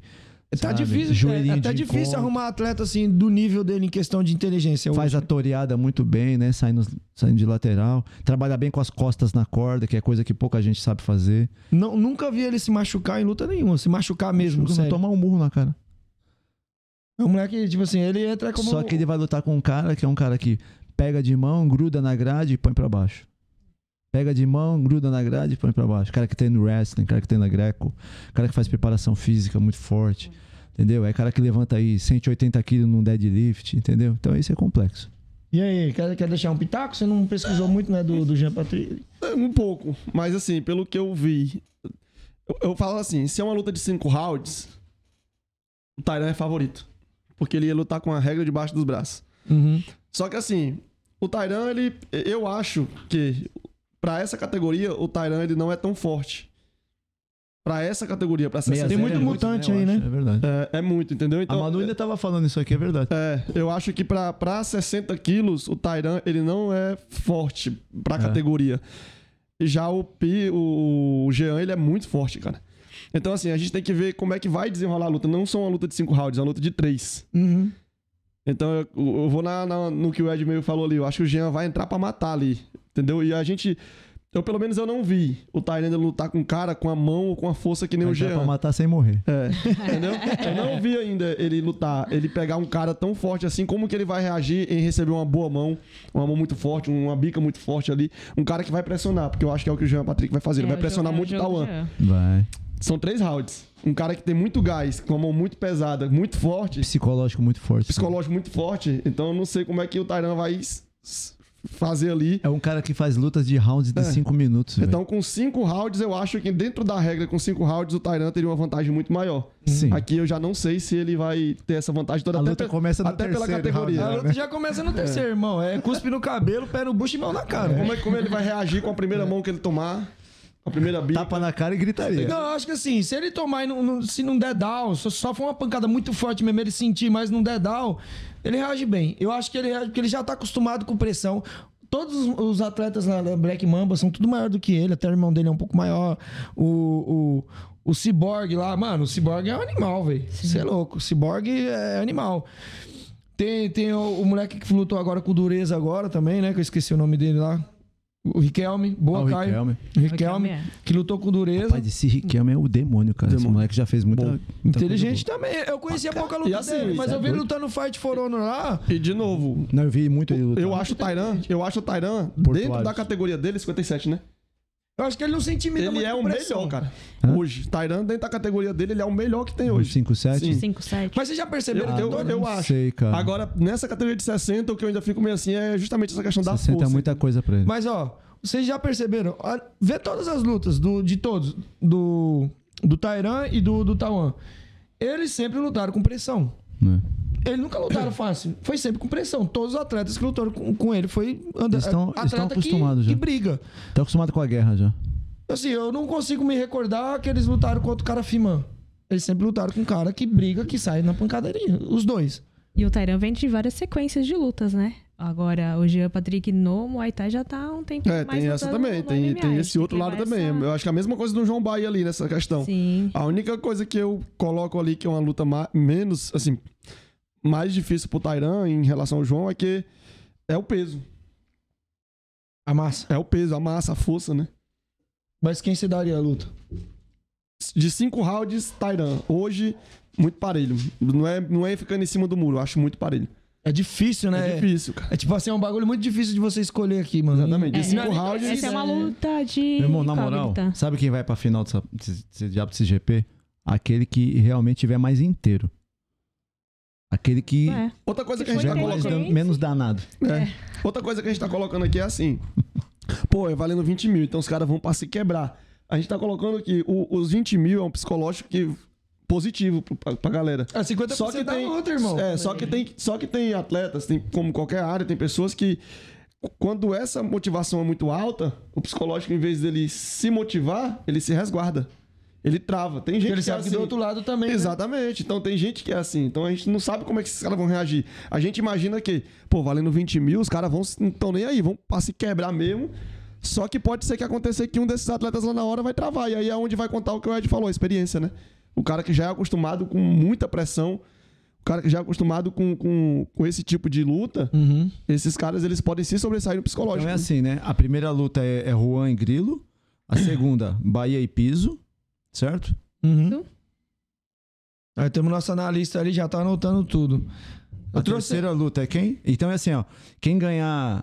Da primeira ganhar pega a segunda. Enfrenta o vencedor da segunda. Da segunda, exatamente. Isso. É. Então é porque eu tinha feito numa outra ordem aqui. É Jean e Tairan.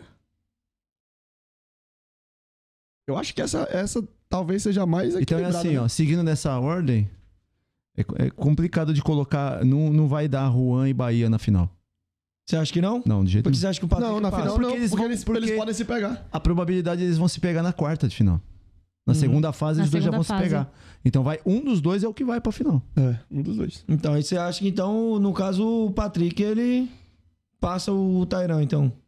Patrick? É, É bem provável. bem provável de passar, né? Tu também acha isso? Por Ainda causa, do, por causa do, do, do, do fator força, Força. mesmo, peso, categoria errada.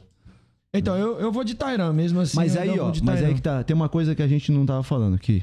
Não que seja categoria errada, é porque é, lá é pesagem no dia e luta no dia. É, tem Então, tudo quando se isso, né? pesa no dia e luta no dia, você vai lutar na categoria de cima. É isso que Isso- eu eu ia começar o, o- o bate-papo falando justamente sobre a pesagem. Que eu queria falar aqui pra vocês aqui. Que é um detalhe que O a gente Leandro não falou, falou pra mim, mandei mensagem pro Leandro, ele falou assim, cara, é, não tem tole- é, tolerância zero. Tolerância zero, não tem A tolerância. pesagem é tipo 6 horas da manhã, né? É, eu não perguntei a hora, É, mas é da outra vez foi zero. Se o Fernando tiver aí, o, o- Felipe, já até passa aí se ele souber, o Felipe tava aqui agora há pouco, pode falar aí no chat aí se... Como é que vai fazer, se vai diminuir a bolsa ou se não luta, né? É, Tem, tem essa questão, né? Ah, o cara não bateu o peso, ele não luta ou Eu- só diminui a bolsa? Ah, mas pô. eu não sei, mas eu acho, tempo que pra pelo, isso? eu acho que pelo GP dá desclassificação, eu acho. É, então. Que eu acho. eu acho, né? Eu não sei também. Vamos lá, vamos pra terceira luta. Terceira, terceira não, quarta, Quarta luta. luta. Quarta luta, que é É tipo isso aqui. o que a galera quer ver. Passa aí, Caio. É. E aí, galerinha? Suessete, eu não sei falar o nome desse infeliz, não. Vamos lá. Sussete Paemimburi. Chama de Suzette. É. Sussate, né? Suzete, a Suzete. Pronto. Versace. Suzete contra Israel. Olha o bigodinho. Que, ó, antes de eu falar dessa luta, de, de eu falar dessa, da gente falar dessa luta, imagina Tairã pegasse o Israel na final. Já fizeram a primeira luta lá, né? Sim. E foi, porra, a melhor luta do ano. Imagina esses dois na final. Que eu acho, assim, praticamente impossível esses dois se encontrar de novo nesse GP aí. Também acho. Eu também acho, assim, eu não apostaria as minhas top, fichas aí. Ia ser muito bom. Mas mesmo assim, se todos, se eles conseguissem passar e chegar na final, imagina essa briga como que seria. Depois de três, depois de duas lutas já na noite cada um. Aham. Nossa senhora, velho. O Tairan é um menino que se machuca pouco. Consegue lutar sem se machucar. Se ele passar pelo Jean, Ele não vai querer perder de novo pro Tairan. Aqui também, O Rael- aqui também vai ser difícil ele passar pelo Jean sem se machucar, né? o Rael não é desse mundo. É. Ele tá em outra dimensão, entendeu? Você olha pra cara de tailandês, os caras já causam medo. Não, olha assim, ó, agora, essa daqui é aí. disputa de feiura, velho. Mas, ó, bom, vamos lá, vamos lá. Bom, como a gente não sabe, a gente não sabe muito sobre a questão do, Do Tai. do Tai, assim, cara, por ele passar com manop, né, meu? Então, assim, eu, eu, eu apostaria no, no Tai. Eu Então, apostaria no Tai, velho. Eu fui, eu fui muito por isso, Edu. Pe- pelo que ele já lutou, por ser um tailandês, por quem ele, com quem ele já treinou. Com quem já treinou. É, é, é como eu falo, eu, partindo do, do princípio ali, do no normal, o tailandês ele vai ser sempre favorito aqui.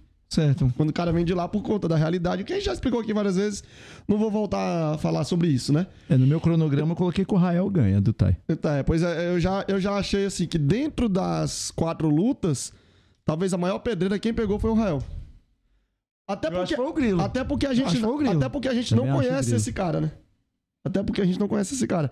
Pode ser que na hora da luta o tailandês não seja esse nível todo e o Rael vai lá e vence o cara. Não, né? independente- Mas pra ele ser campeão do, do, do canal 7, né, mano? É, exatamente. Eu, é eu independente do nível, o tailandês ele faz essa luta agora pensando na próxima. Se ele acha que na próxima dele vai, ser, ele vai ter uma outra luta que ele tem tipo um compromisso mesmo. Se, ele, se existe a possibilidade dele, se ele começa a ver, ele sentiu a mão, sentiu a bica e tal, ele viu que o negócio vai ficar ruim pra ele, ele não vai Até, se por- quebrar. até porque o- o- a questão da bolsa, Todo Tai faz isso. ele não tá sendo pago só pra subir no ringue. Se fosse só pra subir, ele tomava um peteleco lá, deitava no chão e Ele já, já era. tá Ele vai ganhando ter que dinheiro. ganhar o Já GP. tá ganhando dinheiro, é. Ele Então, já tá ganhando um dinheiro aí. pra ele. Se ele ganhar, é um a mais. ó. Então, é como eu tava falando. Se você só subir, igual os dois tais lá, subiram, eles estavam sendo pagos pra lutar, independente de quem ganhasse, não faz muita diferença. Mas quando ele sobe, tem que ganhar pra poder levar essa moeda aí, então ele não veio aqui só pra passear no Brasil, creio. Não, lógico que não. Os moleque 20 mil é muito. Mas o Tai, ele faz, sei lá, 3, 4 lutas lá, ele faz essa grana. Deixa eu ver aqui o que, que a galera. Ganhando ou perdendo. Entendeu? Muita coerência, infelizmente tem que sair agora. Só grat... Paulo, depois a gente tem que combinar pra você vir aqui, a gente fazer um bate-papo, tu e o João Bahia. Falar mal aí de você, o João vai falar que tu é velho, que tu tá acabado mesmo. Tá ligado? Vou te dar uma ditadura aí. Mas é isso aí. Bom, vamos lá. Quem você daria aí essa luta aí? Acho que o Tai. Acho que o Tai leva. E aí? Não, Bruno? não desmerecendo de novo, não desmerecendo o Rael, que é um moleque muito duro, bom. Gosto muito do Rael, pô. Eu- a- de novo, a luta dele com o Tairan lá, pra mim, é a melhor do ano até agora. E o, o moleque fez guerra. Mas, seguindo a minha coerência ali, sobre o Tai, eu acho que o, o Tai leva essa daí. Uhum. E se o Rael ganhar também, ele é um dos. Ele vai se tornar um dos favoritos aí pra vencer. Eu aposto no Rael. Porque eu acho que o, o Tai tem tudo pra peidar na tanga. Tem, né? É lutando, lutando na casa dos outros também. Você é louco, mano. Torcida tudo Ah, em cima. sei. Você tem noção como é que vai ficar aquele ginásio lá gritando o nome do Israel? Porque independente, ó, independente, por exemplo, eu tô torcendo pro Bahia. Se eu ver ele lutando com o Tai, eu vou torcer pro Israel. Eu já acho que essa pressão aí não vai Qualquer um que lutar muito. com o Tai, todo mundo aqui, o brasileiro, vai estar torcendo pro cara da casa. É. Ou seja, independente de quem for ali do, Não é, mas assim, do GP. esse cara, como que são as lutas lá na Tailândia? Apostas. A pressão que esses caras têm lá deve ser muito maior que aqui, pô. Não é só uma pessoa apostando nele. Como é que rola as apostas na Tailândia? Os Tanto que esse cara- né? Mas ele já Tanto tá esse cara acostumado já- também com É, a... mas já é tá isso que eu tô- acostumado com a pressão. Mas é isso que eu tô falando. É, eu acho que essa pressão de torcida aqui não vai influenciar muito no Tai. Porque muito mais pressão ele tem lá pra ganhar as lutas de muita gente que tá apostando nele. As apostas talvez muito mais altas do que aqui no Brasil. Uhum. Então eu acho que isso é um fator que talvez, eu, na minha opinião, não vai influenciar muito pro tailandês. Cadê o nosso analista aí? Vai botar, então, ta- tailandês ou Rael, mano? Eu, no, no meu mapa, coloquei Rael. Eu vou de Rael também. Eu acho que Rael vai entrar na pressão e o Tai vai arrear. Então ficou empate aqui, né? Ficou empate. Eu e tu aqui, a gente vai pra, pro tailandês, eles vão pro Aí a gente tem um BO aqui agora. Qual o B.O.? O BO que é o seguinte: na, na segunda fase vai ter a luta do Juan com o Bahia. e aí? Que aí Você é... entendeu? É treta. É Aí é treta. pedreira. Porque vamos aqui, ó. Juan e Grilo. Juan passa. Certo. Entendeu? Só não passa por um aborto da natureza, pra falar bem claro. Certo. É, é isso que eu É, quero. concordo. Bahia e Piso. O Piso tem tudo pra ganhar do Bahia. Mas também tem Por tudo causa pra do perder. causar dano. Mas Se tem o primeiro. tudo pra perder. Exatamente. Mas é o que que acontece? O, o Piso é um cara que machuca muito. É. Você entendeu? Essa E o luta. Bahia vai ter que jogar pra não se machucar e, E e fazer o jogo dentro do, da regra mesmo do Muay Thai. Ele vai ter que estar com uma assessoria muito boa com relação a essa parte do que realmente é relevante do que é a regra. Do que o que realmente vai ser ali, vai ser a FEPLAN que vai arbitrar. Sim. Então seria muito interessante ele ter uma boa Eu até- conversa até- com os jurados da FEPLAN para poder fazer, ó, o que, que vocês vão, o que, que vocês realmente valorizam mais, menos, eu que é muito parecido uma equipe, uma equipe de arbitragem Eu quero, luta. eu quero no Pra final. jogar na regra Depois mesmo, que a gente tá debater ligado? todas as lutas aí, eu quero no final a gente vai. Não agora, mas eu quero abordar essa questão da arbitragem. Eu quero falar com vocês aqui, tá? Essa luta do Juan, dando Juan e Bahia numa, numa segunda semifinal, fase. né? Na segunda fase. é, a- acho que a análise aí tem que ser por projeção. E aí, de, se, se, pra projetando essas duas lutas, essa luta em relação à luta anterior de cada um, o Juan ele vai chegar numa vantagem muito grande. O Bahia. Porque eu acho que o Juan praticamente não, não se machuca na primeira luta. Já o Bahia, se passar, ele vai chegar muito Porque o machucado. Bahia é duro, né? De todo Não, mundo é, aqui, sim, o cara que tem mais sim. coração é o Bahia. Sim, mas é a questão do machucado ali e quanto tempo vai demorar de uma luta pra outra. Esse aí é o cara que você pode dar um tiro nele que ele não se intimida. Ó, Você o Bahia, que de todos esses oito aqui, o Bahia é o cara que mais se cortou, é o que mais passou adversidade, é o cara que mais teve que se provar, se, se provar, é o cara que mais passou veneno por causa desse negócio chamado Muay Thai. É o cara que mais teve que realmente correr atrás do sonho dele. A gente conhece praticamente a história de quase todos aqui. Não, sim. Mas sim. falando de Muay Thai, entendeu? Mas é, Todos aqui passaram, cada um passou seus venenos, mas acho que igual o Bahia, o Bahia, o Bahia, o Bahia bate todos os recordes, cara. Parece que tudo acontece com ele. mas, mas, não- O cara foi expulso da Tailândia, preso. O cara é ex-presidiário, mano. é, mas, mas O cara é ex-presidiário, o cara foi preso. Ficou na Tailândia, teve que dormir de conchinha com os tailandeses lá. tá. Pô, Mas assim, Tá certo que foi, foi duas- dois dias ali, um dia só. eu Mas... sou fã do Bahia também, tá? Mas assim, concordamos que se numa segunda luta, e não é de falou, a chance do Bahia pra segunda luta muito mais machucado é grande, né? Aham. Concorda que se ele chegando muito mais machucado do que o Juan, o Juan tem um- uma vantagem, Sim. Né, Nesse, nesse fator, sim. né? Que a gente sabe que isso conta também. Sabe quem ganha a luta hoje, diante da arbitragem?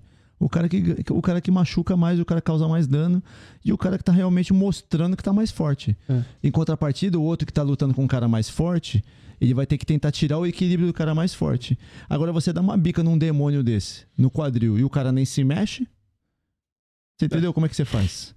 Vai matar o, O- cara no tip? O Juan, ele tem cola no pé, fincado no chão. Você pode dar a bica que for nele, você não mexe Você o cara. entendeu? É, O Bahia é a mesma coisa. É por isso que eu tô falando, é uma projeção de luta, né? Os dois são agarrados no chão. O, o Bahia, se mandar um low kick no piso, o piso nem levanta bloqueio, filho. Ele vai receber na coxa, dá pra cara do Bahia e dá risada. Ih, polêmico. Polêmico. É verdade. Caralho, vai ser Eu difícil. essa- conheço o cara, eu conheço o cara, velho. Conheço os dois, né? A gente conhece os E é- dois. é- e é então, de- tipo assim, e aí, como é que ele vai ganhar? e é vai ter que disso- clinchar. E é dentro disso que eu tô falando. Que É uma, nessa. E você acha que o piso vai querer ser deixado ser clinchado? Ele vai querer clinchar. É a forma de ganhar do do- piso é do- o clinch. A galera, acho que assim, o campo mais fácil pra galera trilhar do Muay Thai é o clinch. Exato. É Pegar um cara que é de outra luta, um cara que é mais do kickboxing, um cara que é mais do, do MMA, o, o jeito de ganhar de um cara desse é no jogo do clinch, né? Uhum. no jogo de clinch, certo? Ali, matando o bíceps, não sei o que lá, apontando aqui, joelhinho, não sei o que, travando, aí o árbitro vai lá, solta. O cara vai lá, pá, trava, não sei o que, mão por cima, aquela palhaçada toda. É o único jeito, cara. É aproveitar o ritmo também do, do que o cara vem treinando ou não, né? Um exemplo rápido aí foi o Zion. Zion ontem lutou o WGP Kickbox. Venceu com. Ele foi um misso, né? Mas foi um misto, mas eu vi que ele tava perdido lutando kickbox. Ele tava, ele tava Mas perdido, você que eu viu? conversei com ele hoje. Ele tava perdido foi lá, lutando o ali. Black Diamond Pra ontem quem não no, conhece. no SFT o- é, também. Pra quem não um conhece, o Zion é da- praticamente da minha casa. Então ele tava lá hoje de manhã tomando café lá em casa comigo. Ade- ô, Eu cheguei pra ele e falei assim, Zion. Ah, Denis, daqui a pouco a gente responde, tá? Eu falei assim, Zion, é, Ainda bem, eu falei assim, o Zion pra ganhar essa luta, ele vai ter que nocautear. Eu falei pra ele isso hoje, porque ele tá meio perdido. É diferente ali, você tá treinando Muay Thai mais parado, mais jogado e o, o kick mais movimentado. Você vê o moleque acertando muita bica nele e ele meio que perdido. Uhum. Até que ele acertou aquele- aquela pedrada ali. É fato. Aquela é marretada, fa- ó, Se ele erra, ele desloca o ombro. Não, não, ele jogou, ele jogou o que tinha ali, viu? Jogou o que tinha. Vai né? ter que jogou jogar que muito na expertise mesmo da parte da regra. É, sim, sim. O, o, o Muay Thai é um negócio muito ingrato. Tá aí um cara, se vocês botassem o Zion nesse GP aí, Uhum. tirasse o grilo, botasse o Zion. Se ele conseguisse bater o peso, eu acho que ele bate ali, né? Porra, valendo Já 20 dava mil. mais luta. Ele não bate mais. O Zion ia tentar dar aquele não? Acho direto. que até lá ele se O prepararia. Zion, o Zion ele, não, ele tá com dificuldade até pra bater 63 hoje. Tá, né? Muita massa, muito... É. Tá, ó, escuta o que eu tô falando. Daqui a pouco o Zion não bate mais nem 67. O Zion é igual o, o, o, o Ogro. O Leandro Ogro. Uhum. Vai ficar os três rounds tentando dar um direto no cara. Mas também se acertar um, É. precisa de dois. O Zion, o Zion daqui a um tempo não bate mais nem 67. É, ele tá muito, ele tá muito, forte. Não sei o que, que ele tá tomando, não. Acho que. O Ogro é um cara naturais. que se fosse mais uns aninhos atrás aí, se entrasse de GP, ia ser complicado. Eu acho que o Zion ele tá, tá muito natural. Ele tá só comendo lanche e. E projeção pra terceira, pra outra semifinal. Bom, vamos lá. Então, sobraria ali, eu acho que. Vamos, vamos dar, vamos dar. Vamos dar pro tailandês, tá certo? Ficou empate aqui, mas vamos deixar o tailandês, porque, né? Questão que tá vindo, a gente. É, é muito obscuro pra gente avaliar muito aqui a, Pra a não, vida ficar, dele. pra não ficar nós, vê aí no chat o- do- as duas votações. Então, Boa, galera, manda aí. Quem vocês acham que ficaria aí pra final Entre Rael e o Tai. entre Israel e Tai? Quem O vocês. Júlio já falou ali, essa luta é do Sussat. Do Sussat, né? Deixa eu ver. A gente precisa do fator desempate aqui. Quem vocês colocariam aí? É, E já vamos preparar aqui. Deixa eu ver aqui se tem mais alguma coisa pra mostrar. Acho que já foi todas. Já, já foi todas aqui. Não tem mais o que discutir nessa questão. Dá uma olhada no chat aqui. Pessoal, manda aí, galera. Quem vocês acham que vai levar aí dessa luta aí? Deixa eu perguntar, alguém sabe se o Jean Patrick tá, tá direto aqui ou ele tá indo direto pra. Ou ele tá indo e voltando lá pra, pra terra dele lá? Olha lá, vamos lá, mais um aí, Ana- o tailandês leva. Sem torcida, hein, galera? Eu quero questão fria aqui. Ó, tem um que já mandou aqui, que é o, o Tai. É, eu, eu acho que nessa, nesse caso aí, a galera do chat vai muito né? na torcida também, porque justamente pelo a gente não conhece o cara, né? Uhum. A gente vai por quem ele passou, por quem, onde ele lutou, pela rotina do Tailândia. Acho que talvez a galera vai falar o tailandês aí muito por conta disso. Sim. Entendeu? Bom. então o Tai vai pra final. Vamos, Ah, vamos deixar o Tai. ver, né? o favorito pro GP o seria ele, né?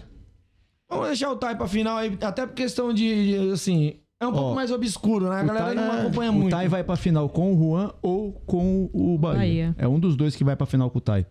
Porque tá, tá bom pra ele aqui pra final. E daria luta. Então Quer dizer, lá. depende de como vai chegar também, né, Ed? Os dois. Porque é o seguinte, o Tai, o tai vai fazer a segunda fase ou com o Tairan ou com o Jean. Ele vai passar, ele passa, ele passa pelo Tairan e pelo Então vamos lá, segunda luta, segunda luta, É. é, segunda, segunda fase aí do evento. Sobrou João Bahia e Juan. Aqui, ó. Vamos lá. João Bahia e Juan. Quem, quem levaria aí o. Manu, fala aí, bora. Arruma treta aí com o pessoal. Difícil, hein? Não dá pra ficar em cima do muro. Não, não tô em cima do muro, não, mas acredito que Juan passe. Bahia é inteligente, é forte também, mas o Juan vai machucar ainda mais ele que já vai estar machucado da primeira luta. Então ele vai ganhar aí no equilíbrio. Não é só questão do- da- dessa luta em si, ele já vem com Ele problemas. já vem com o problema o- que é, é certeza. é a minha ele mesma ideia. machucado. Sou muito fã do João Bahia. Pô, Tira, tira essa folha de cima, é o de baixo. Não, essa daí, Essa. essa, solta. Essa aqui. O que, que tem? Daqui o papel. Você tá no lugar errado aqui. É, A final do Ed. O que é, me deu aí? a, a do que a Manu falou aí, eu acho que é muito o que eu tô falando. É uma projeção de luta. Eu sou muito fã do João Bahia. Rogério Nobre aqui, que veio aqui. Tá aqui já. Então vou arrumar a treta pra ele, que ele vai estar no, no bagulho. Já vou arrumar a treta pra ele, que ele tá falando que o Tai já vai estar com a grana na mão. É o que a gente já tinha conversado. aqui. Será? Eu não sei não. Eu acho que pra esses caras lá que a moeda Será que na cabeça dele ele acha também que já tá ganho também? Não, não sei se tá ganho, mas eu acho Não, que na cabeça dele, na cabeça do Tai. Você acha Não, que eu acho, eu acho que não. Porque assim, a gente sabe também que as condições de lá é muito menor do que aqui. Então, assim, os caras ganham pra lutar. Se ele já tá com a grana na mão e tem a opção de ganhar um- uma outra grana boa, eu não sei se ele vai vir pra passear, não. Pra passear também não. Eu acho que ele vai vir pra ganhar isso aqui. É, não vem pra E brincadeira. sabe-se que as coisas lá na Tailândia não tá as mil maravilhas mais. né? Exatamente. Vamos lá, segunda fase, a segunda luta da segunda fase. Sobrou aqui o Tai O Tai vai pra final de qualquer Eu jeito. também acho. e vai lutar contra o. Quem vem que ele pega? Se o Rael não passar por ele, o Tai vai. Seria o Jean Felipe, né? Que seria. Mas eu ainda boto fé que o Rael passa por ele. Será? Eu acho que sim. Com o jogo que o, Ta- que o Rael faz. Embora o, o Israel ele luta daquele jeito lá, velho. Ele não vai mudar. Ele luta desse jeito esses anos todos que a gente conhece ele, desde quando ele veio pra São Paulo. Eu, eu conheci o Israel quando ele veio pra São Paulo. Ele era moleque ainda ali, criança, praticamente, adolescente. E fazia os camp lá no, na academia do Mori, lá em Atibaia. Eu conheci ele lá, que ele era chamado de Mogli. Eu conheci ele lá, pivetinho ali, 45 quilos, 50 quilos. Eu conheci ele nessa fase lá. Uhum. Entendeu? E ali eu já o Mori já falava, falava, meu, esse moleque aí e tal, estamos investindo nele. Então ele começou a vir pra cá fazendo esses, esses camp. Aí depois ali ele começou a ficar mais no Gardenal. Aí ele ficou indo e voltando e tal, agora ficou definitivo no Gardenal. Mas eu conheci ele criança ali. Entendeu? Eu, eu- eu, assim, eu tenho uma dúvida. Adolescente, né? Eu, Adolescente. eu, eu tenho, eu concordo com. Eu entendo o ponto de vista do Ed, mas eu tenho uma dúvida sobre isso, sobre se ele não vai mudar ali um pouco. Por causa de um exemplo só. Walter Gonçalves. O Walter sempre foi um cara muito agressivo, lutando. Mas quando ele lutou contra o Rotan, como é que ele lutou? Ele não foi aquele agressivo que ele era. Ele andou mais pra trás, ele se preservou mais, ele se defendeu mais. Ele correu muito da luta. É, mas de luvinha, né, filho? Ah, mas, mas ele já vinha lutando de luvinha também, né? Cada mãozinha daquela É, é, então. Mas assim, cara. eu, eu acho que, pelo que você não sabe, talvez o Cardenal esteja Só vendo, né? assisti, Só assisti o SF... sábado, sábado que vem vai passar as lutas do SFT 10. Do X10, né? Que é o Extreme 10 lá. E as, as de ontem, que passou ontem no ao vivo, meu, você vê o, Dai- o Black. O Black meteu um direto no mano ontem lá, você é louco. O cara caiu sem som, sem imagem, filho. Desligou o disjuntor do. Caiu resetado. Ó, quando o cara olhou pra mão dele, já tava desligado, já. filho. Resetou. E ó, ele pegou um cara duro, duro, duro mesmo. O cara que tem uma caminhada lá dentro do SFT lá, brabo, entendeu? E a Gabi É. ontem também com a Nina, só por Deus. E luta, luta também, a gente fala que não, mas luta também contra o bagulho de sorte também. Não, é como esse lógico. análise que a gente tá falando aqui. GP o João ainda, Bahia, Pra tudo tem uma o João sorte. Bahia, ele vai, ele, ele vai depender um pouco da sorte também de não se machucar. Ele vai depender da sorte, que é muito a Ma- difícil. A Manu tava fazendo a projeção dela lá, dando Juan por conta disso, do João Bahia provavelmente chega mais machucado, né? Uhum. Eu- Mas é só a por isso coisa. também. É, é, então, é, é isso que eu tô falando. Eu, pra mim, eu acho que uma luta entre os dois, seguindo essa a projeção da primeira luta de cada um, é por isso que eu acho que o Juan ele vai chegar com uma vantagem maior. Eu acho que o João Bahia vai chegar mais machucado na segunda luta, passando, né, lógico, não desmerecendo o, o Paulo, é, do que o Juan. Uhum. E aí eu acho que isso vai, isso vai ser um dos fatores determinantes ali pra, um- pra uma luta. Bom, então sobrou o Tai, O E- Tai na final já tá na final. Tai e Juan. Assim, né? Dentro dessa análise. Se o Rael não, não atropelar, Uhum. né? Se o Rael conseguir passar, o Tai já tá na final. Tá, isso aqui é a nossa análise aqui, mas o sonho seria Bahia e Tai, Isso. né? Não, o- a final não já, já do jeito que tá. Primeira com a segunda, segunda com a terceira. A não ser que nesse inteirinho algum desses aí caia.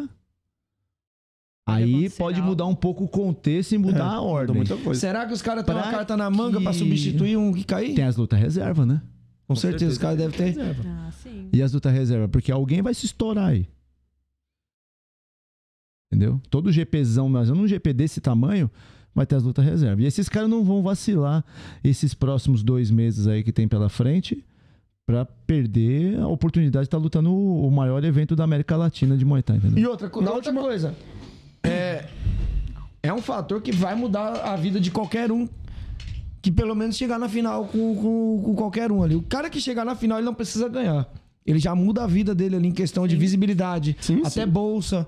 Muda tudo, porque, pô, se o cara não ganhou, mas ele lutou com um tailandês na final.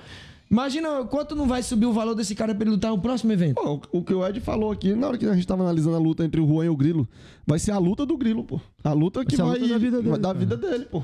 E outra, só dele ter do sido cotado, é. só do Grilo ter sido cotado pra esse GP, já é um salto assim, cara, de reconhecimento de carreira, de reconhecimento Sim, de sim. talento, de reconhecimento de equipe, assim, absurdo. E se ele Até fizer uma porque boa o luta Grilo- com o Juan, independente do resultado, então. Exatamente. Até porque cara. o Grilo, de todos os, os brasileiros que estão ali, o Grilo é o menos conhecido nível Brasil. Ele é conhecido aqui em São Paulo. Sim. Mas se você pegar ali em qualquer um ali e colocar ali no Nordeste, levar a galera, muitos não vão saber quem que é o Grilo. Há quanto tempo esse, o, o card tá pronto? O Grilo tá no maior. Umas duas semanas, acho que tá pronto. O acho. Grilo já lutou no Fight for Honor, sabendo que ia estar no GP? Sim, acho que sim. O sim. que que vai. Ó, assim, o máximo. O máximo. O menino Não, eu tô falando assim, por conta da luta. Até que ponto a derrota também não atrapalharia ali a confiança do cara, né? Sim, sim. Aí é, vai mas- derrota de quem? Do Grilo técnicos. com o menino do, da FTT lá no Fight for ferrando. Honor. Cara, qual que é o maior evento da América Latina hoje de Muay Thai? É o, É o máximo. O que, que vai acontecer no máximo de mais importante? O É o GP, GP. dos oito cara. O moleque ele só tá nisso só. Você E o entendeu? fator preponderante não é só o dinheiro. O não, grilo, o grilo. Ah, mas é eu cara. É, o- é a questão do nome. Do Não, mas você é- vai agregar pronto, na sua sabe mas quantos- é deles é- Sabe quantos moleque carreira. queria estar no lugar do grilo, tendo esse reconhecimento hoje? Mas é isso no que eu Brasil, falei. não só no Brasil, cara. Cara até que tá fora. Pô, trouxeram um cara da Tailândia pra lutar aqui. Mas é isso que eu falei sobre a Tem quantos tailandeses lá que podia estar aqui no lugar desse Thai? Um monte de outros. Por que, que foi esse cara escolhido? Você entendeu? Então, tipo assim, o Grilo, ele vai ele vai estar no, no, no- no card mais poderoso que aconteceu no 2022, bicho. Só isso. Ah, tem, tem quantos cards que foram montados, quantos eventos no Brasil? Montaram e diversos eventos no Brasil. Mas qual que realmente vai dar uma premiação dessa, o evento Vitrine. mais importante, o evento mais esperado, o evento mais tudo? É o máximo. Não adianta. Todos os outros. Tem grandes eventos. Nós temos grandes eventos no Brasil de Muay Thai. Temos, mas o que. O, o mais. Sabe? O- exatamente, cara. O entretenimento que vai gerar isso. Vai Patrocínio, trazer. TV aberta. Nossa, Mas é isso que eu tô falando pra vocês. É, É um ganho no Muay Thai aquele ponto que eu geral. toquei lá atrás. A gente tá colocando só o ponto positivo do psicológico. Mas isso também pode travar o atleta. Ele pode sentir a pressão. Eu acho que não. Será? ele é eu muito já vi novo pra vários. isso. Não, ele é muito novo pra isso. Eu já vi vários. Eu, eu, eu até falei pra Acho ele. que é por isso mesmo, ele é muito novo pra isso. Ele é muito Acho novo, esse é ele um não vai se abalar, não. Cara, eu sou Ele muito tem- novo lá. Eu sou muito confortável em falar do Zion, por exemplo. Quando ele perdeu o Super 8 lá, né? Ele lutou dos eventos grandes, né? Ele lutou na Argentina e lutou o Challenge. O Zion não foi o mesmo, pô. Pô, Eu, eu até cheguei a falar assim, eu acho que ele precisa dar uma pausa, pensar, porque eu acho que ele caiu na pressão. Mas eu acredito que os técnicos aí vão ter que trabalhar isso. Ah, não, aí sim.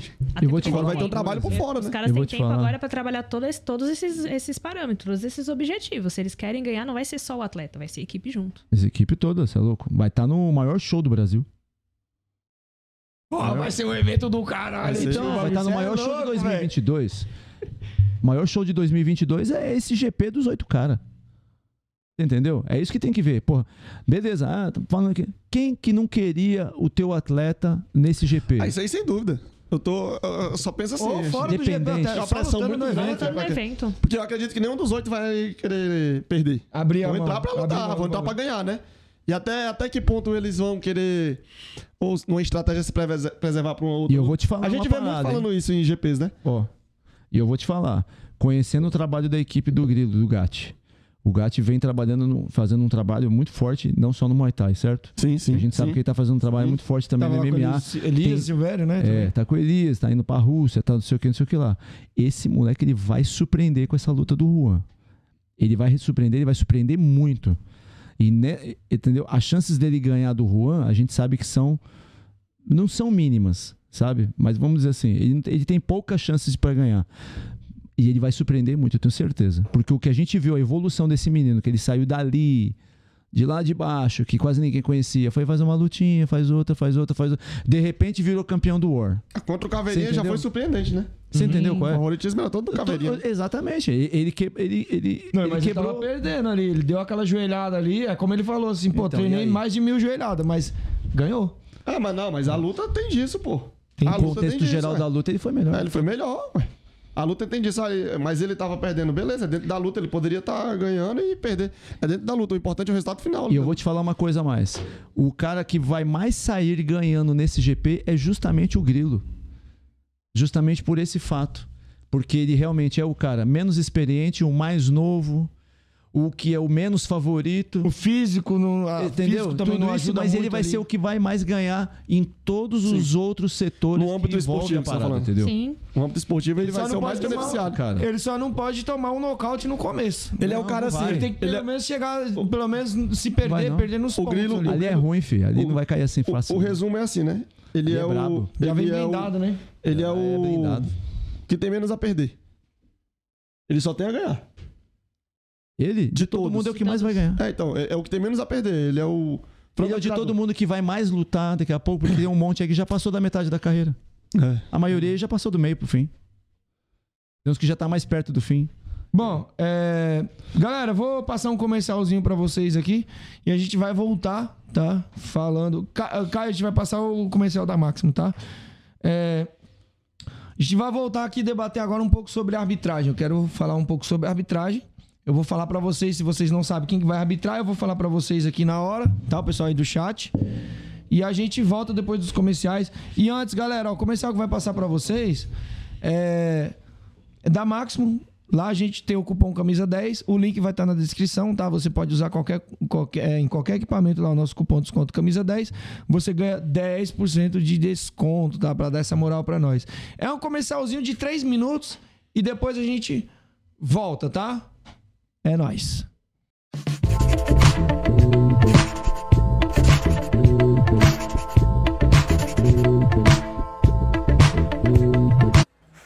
Fala galera, Leandro Longo na área para mais um vídeo. No vídeo de hoje eu venho explicar para vocês as diferenças entre as luvas da linha iniciante, intermediária e profissional.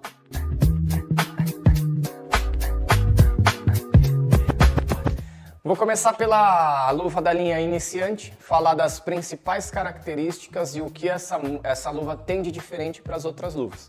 Parte de modelagem, parte de encaixe da luva.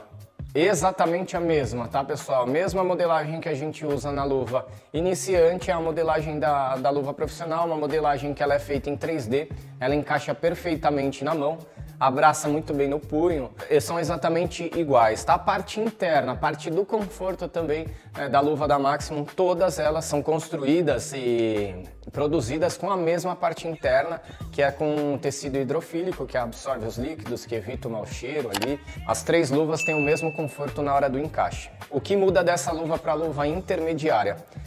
A parte de proteção de punho, que a proteção de punho da luva iniciante é um pouco mais fina do que a proteção de punho da luva intermediária. Proteção de dedão também um pouco mais fina do que a proteção de dedão da luva intermediária. E a parte interna, eu acho que o que mais muda na construção de uma luva da iniciante para intermediária e para profissional é a parte interna, tá? Essa parte interna, essa luva ela tem duas camadas de látex de diferentes densidades, tá? A luva intermediária a gente trabalha com três camadas de látex e a profissional com cinco. Vou falar agora um pouquinho sobre a capa da luva iniciante, que é uma capa de PU, que é o mesmo material usado na, na, na capa da nossa linha intermediária. A luva da linha intermediária Parte interna, três camadas de látex com diferentes densidades, ela tem um pouco mais de absorção de impacto do que a luva iniciante, tá? A parte da capa é exatamente o mesmo material que é o PU, porém é um PU de uma espessura um pouco mais grossa, é um PU que dura um pouco mais do que o PU da linha iniciante. Falando também da proteção de punho, que é uma proteção de punho um pouco maior, tá? A espessura da proteção do látex que a gente usa na parte da tala é um pouco maior do que a da, da luva iniciante. E a proteção de polegar também, é, a gente vem com uma espessura um pouquinho maior do que a da linha iniciante. Entrando na nossa linha profissional, a nossa linha profissional utiliza uma capa de microfibra, que é uma capa que acaba durando até duas vezes mais do que o couro animal. É um produto que ele é totalmente flexível, então na hora ali que a gente vai produzir a luva, ela fica com um acabamento muito mais bacana do que o acabamento de, do couro animal. É uma luva que não resseca, não tem aquele problema de rachar, ressecar igual o, o, o quando é usado o couro, né? O couro, o couro bovino ou couro de búfalo. Parte interna da luva exatamente a mesma, da iniciante e da intermediária. E o que vai diferenciar aqui nessa luva é a parte do velcro, que é aquele velcro que parece que ele, ele é totalmente liso, né? É um velcro que dura muito mais do que o velcro convencional. E também na hora de fazer ali a parte da luta agarrada, é um velcro que não vai machucar, não vai arranhar, como o velcro convencional às vezes acaba marcando, acaba arranhando. A parte de, de proteção de dedão também já vem um pouco maior do que o da linha intermediária e a proteção de punho também. Pessoal, é, se restou algum tipo de dúvida, deixa no comentário aí que o pessoal da Maximum vai responder para vocês. Aproveita, se gostou do vídeo, já deixa o seu like e não se esqueçam de se inscrever no nosso canal. Valeu e até o próximo.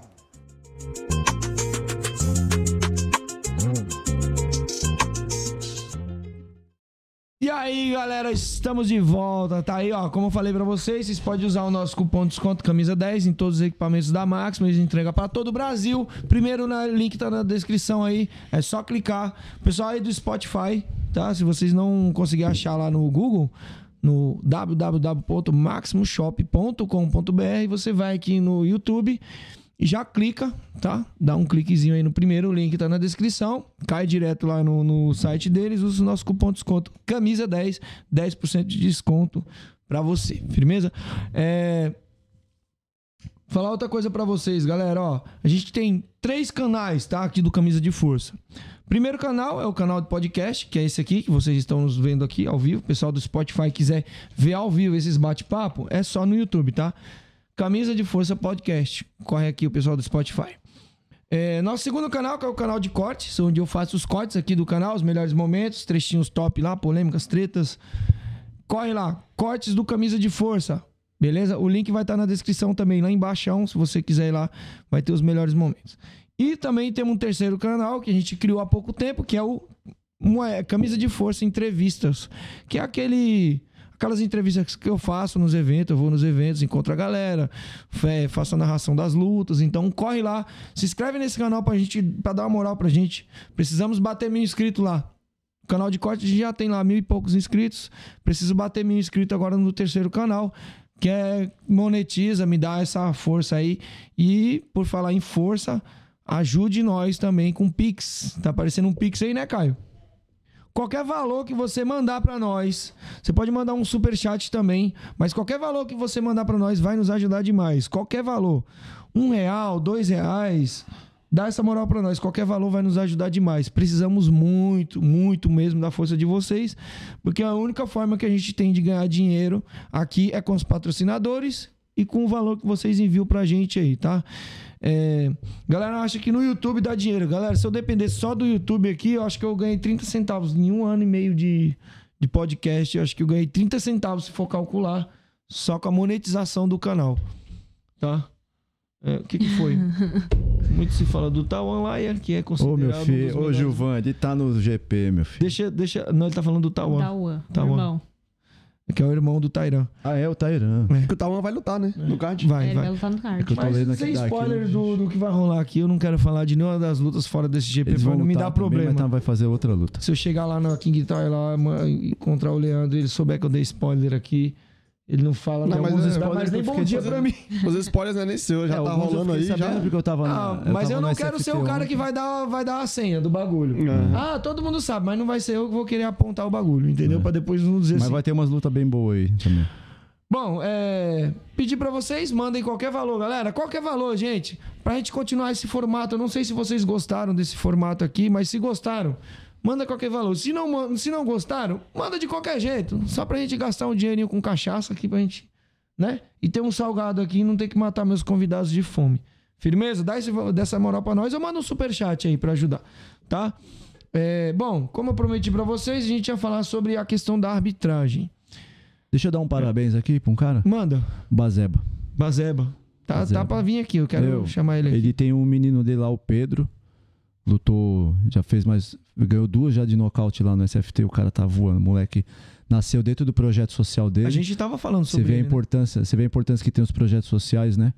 E um projeto bem, bem estruturado assim, em termos de, de treino, de disciplina e tudo mais. Hoje o moleque tá brilhando lá na lá e fez um lutaço ontem lá, pegou um cara duro Ele da outra ontem vez, lutou ontem de novo, ganhou de novo e ganhou bem de um cara duro, cara já ranqueado, agora ele tá ranqueando, né? Então, e ele Acho que mais tinha- umas duas lutas E aí. ele tinha feito no SFT, né? No- Foi ontem, foi ontem. Não, não, a outra que ele fez lá. Também lá, também ganhou ele bem. pegou uma estrela do, vamos dizer assim, uma estre- estrela do evento ali, se comparado com a história dele ali Atropelou.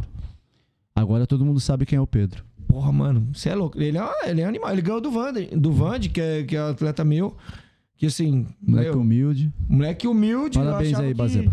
Eu achava que ele ia fazer uma luta ali até um pouco mais dura com o Vande, mas o Vande também. Não é desculpa, o Vande não tava legal nesse dia. Realmente ele não estava bem mesmo.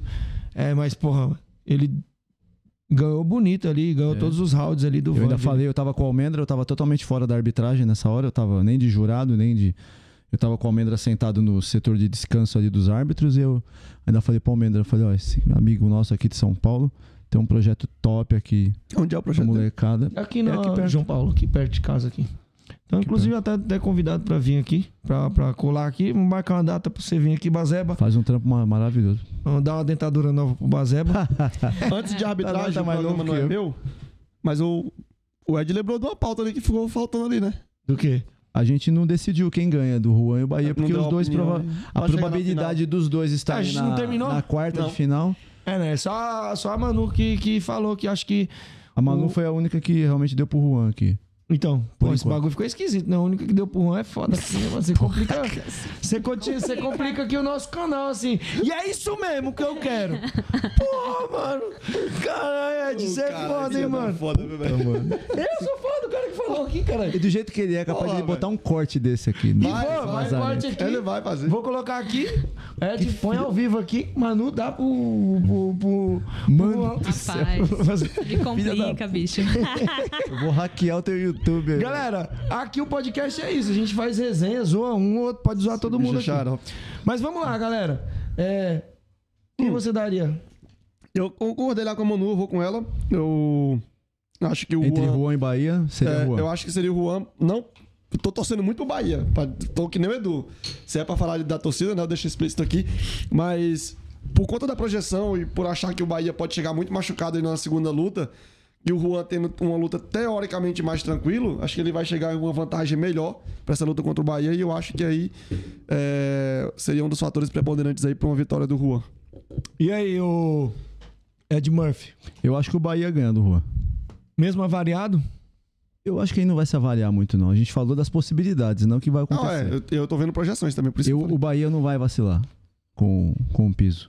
Agora, Depois de tantas dicas aqui hoje, Agora- duvido. Depois de tudo que a gente ainda É, falou aqui, mais do que a expertise toda da, da Neilo Tai, agora eu Ed. não acredito. E o Neilo, pra quem não sabe, né? O Neilo é um, é um lutador de MMA, né? É. Sim, sim. Então a Exato. gente, ele sabe, ele sabe, ele sabe o tipo de terreno que ele vai estar colocando o moleque dele, entendeu? E grande brigador de rua também. É, Ed. É, Ed. E uma luta entre Bahia e Juan, cinco rounds assim num evento. Eu dou pro Bahia ainda. Seria um lutão. Pela projeção, Não, mas seria pela- um lutão, hein? Pela caminhada. Ah, sim. Nossa. Eu ainda acho que sonho. sim. Que é a luta que eu achei que seria, sabia? Quando falaram que realmente a gente sabia que os dois estariam já no máximo. Certo. Eu achei que ia ser luta casada. Eu não Putz, imaginei que ia ter esse GP da morte, não. Até porque. GP da morte. GP da morte. Essa foi boa. Até porque, assim. Leandro, isso eu não, não conversei, eu também tô fazendo análise aqui. Eu acho que ele montou esse GP pensando em fazer cabeças de chave. Sim. E não colocando os caras já pra se pegar lá. Porque até se não facilitaria pro time B também, né? Se você pega, bota logo de cara Juan contra Bahia, é, ficaria até mais fácil ali para pros outros depois. Tipo assim, na final, pega Bahia e Grilo. É assim, sem querer desmerecer o Grilo, sem chance. Hum, Não dá, acho que não. Fazia uma luta muito boa, mas eu acho que assim, final não daria, não daria pro Grilo, não. Infelizmente, acho que o Grilo deve estar, se tá vendo isso aqui, ele deve estar falando, ah, estão acabando comigo. Acho que não é isso, a gente tá fazendo análise. Essa né? questão, né? O que é aquilo que a gente conversou. O cara que mais tem a ganhar nesse GP é, é o Grilo. Sim. A projeção que vai Perdendo dar. ou pra ele ganhando é o que ganha É, mais. é, é, Isso é o que eu falei, cara. não tem nada a perder, na verdade, né? Uhum. Vai ter uma projeção assim absurda. Ele tá na fase. Agora, ele tá no início da carreira dele. Quando você. Né, tá montando uma base muito boa pro início de carreira dele. Tem um monte dos caras aqui que já passou da metade da carreira e já estão no fim. É até uma coisa que a gente não, não se ligou, acho que talvez nem a Manu, quando a gente falou sobre tirar os atletas, né? Que ela falou em tirar o, o Tai, foi o Tai, não foi? E colocar o João Diego. Aí o Sim. Grilo sobrava também. Ele não ia poder estar no GP, né? Sim, com Aí certeza. o Grilo teria que sobrar, porque mesma equipe. Bom, vamos lá, galera. FEPLAN. FEPLAN vai fazer a arbitragem do evento. É uma bomba, né? Uma bomba. Eu não acho. Eu acho que é, sabe por quê? Porque assim, hoje, o que mais está acontecendo, justamente que eu acho que por causa de mudança de, de resultado, hoje você vê qualquer. Você, você sabe disso. Você é um. do- Acho que é o cara que mais sabe disso. Talvez seja fácil para você arbitrar e tal, mas o que, que tá acontecendo com a galera? Hoje você perde uma luta, você perde, sei lá, cinco rounds. Você perde o primeiro, o segundo, o terceiro, quarto, o quinto, o sexto, o sétimo e o oitavo round. Você perde todos. Você perde no aquecimento. Você apanha de todo mundo. Só que acontece? Quando termina a luta, vou contestar. Uhum. É. Vou contestar, a arbitragem errou, a arbitragem é uma merda, os caras erraram, o, o- o- os caras não sabem, a FEPLAN não sabe arbitrar, o Akamakan também não sabe. Então, ou seja, você perdeu os cinco rounds e mesmo assim você acha que ganhou. O problema é a pessoa que faz um curso de arbitragem querer contestar árbitro profissional. Você, por ter um curso de arbitragem, participar de workshop, ficar vendo videozinho no YouTube, não te faz árbitro. Ser corner também não te faz árbitro, né? Exatamente. Você não quer colocar na mão da arbitragem, o erro é teu como treinador que não treinou teu atleta pra nocautear. Não quer ter? Você não quer ter o juiz, um jurado ali julgando a luta do seu atleta? Treina ele pra nocautear. Se ele nocautear, então o problema é seu. Exatamente. A pica tá na sua bunda, filho. Na moral. A moral é essa. Você quer fazer um cursinho de um fim de semana e achar que você pode é, é, debater com o cara que faz evento todo final de semana? Que você acha que você é quem na fila do pão? Então, é porque assim, há, há erros há, sim. A gente às vezes é, vê erros grotescos até. Mas assim, se você for ver bem, cara, a arbitragem erra muito pouco. Quantos eventos Erra muito existem? pouco, cara. Ó, Sim, vamos sim. falar do primeiro semestre. Eu, eu. Eu já arbitrei, eu já trabalhei em 26 eventos esse ano, com o evento de ontem, o SFT de ontem. 26, cara. E quantos finais de semana a gente teve esse ano? Eu trabalhei 26 eventos. Tá? Já, então, somando todos, eu peguei evento com 40 luta, cara, 45. Tá? Eu já, eu já arbitrei entre estar de jurado, estar no evento e estar como central, estar como jurado ou estar ali no evento. Já passou de 700 lutas. Eu, tô falando eu, Ed Dias. Certo. Eu, certo? Dessas 700 lutas, a gente teve que fazer no Muay Thai, nós fizemos uma revisão por escrito, uma, uma revisão por escrito. No MMA teve uma no Jungle, tá? Teve uma no Jungle e no SFT teve uma. Então, ou seja, em 700 lutas, porque eu faço Muay Thai e MMA, certo? Eu faço Muay Thai e MMA, eu faço Muay Thai pela PMF e MMA pela Fight One lá, capitaneada pelo mestre Flávio Almendra. 700 lutas. A gente teve três polêmicas que realmente a gente teve que fazer revisão de resultado e tudo mais. A porcentagem disso aqui é tão irrisória que não dá nem pra reclamar de equipe de arbitragem. Agora vamos ver. As lutas que É porque, um, é porque um erro, ele se destaca muito, né? E, a- e o pessoal que às vezes é prejudicado ali faz uma tempestade também. Meu né? irmão, Eu, eu, eu Eu te, entrego, eu te entrego um saco com 10 reais de moeda, tudo em nota de 10, tudo em moeda de 10 centavos. Se eu tirar duas moedas de um saco desse aí, vai fazer alguma diferença no peso? Porra Pra nenhuma. você Só que é o que tá acontecendo nessa porra. Você entendeu? Então o que que acontece? Nós temos hoje em São Paulo, arbitrando continuamente e assim, cara, muito engajado em todos os eventos. PMF, né, que é a minha equipe, eu, Cassiano e mais a minha galera, Mestre Júnior e tal. Kamankan, que já tá na caminhada também antes. A gente, eu tô desde 2015 na PMF, que foi quando a gente fundou. 2015, tem a MTI que tá na caminhada, acho que foi uma das primeiras. O, a Kamankan e a FEPLAN. Aí tem também uma galera que é do Rio de Janeiro, lá, que é o do Diego, que tá fazendo o, bio, o Biotá e tal. Tem uns meninos de Minas que estão fazendo esse uniforme vermelho, eu não esqueci o nome deles. Tem uma galera no sul também que faz o ataque, certo? Então, ou seja, tem aí pelo menos umas nove equipes de arbitragem trabalhando na regra, o mais dentro do padrão que acontece nos estádios da Tailândia. Quantos, ó, quantos eventos estão acontecendo por mês? Muitos eventos estão acontecendo por mês. Vamos pegar, nós temos quatro finais de semana por mês, são oito finais de semana, vamos colocar oito eventos por mês. Se a gente colocar aí, ou seja, tá dando aí 200, 300 eventos por ano. Esse ano vai bater por aí, uns 200, uns 200 eventos no ano de Muay Thai, pegando no- a nível Brasil. Quantas polêmicas os caras vão lembrar? Ou seja, a porcentagem é tão pequena para ficar falando que a equipe A ou a equipe B é melhor ou pior. Eu tô pegando um evento, eu vou lá pro Paraginó Stadium, evento com pouca luta lá é 35 luta, bicho. Uhum. Você entendeu? E às vezes não é, não tem nenhum erro. Exatamente. Sabe? Então o que, que acontece? É, eu, fiz- eu faço quase o interior de São Paulo inteiro aí.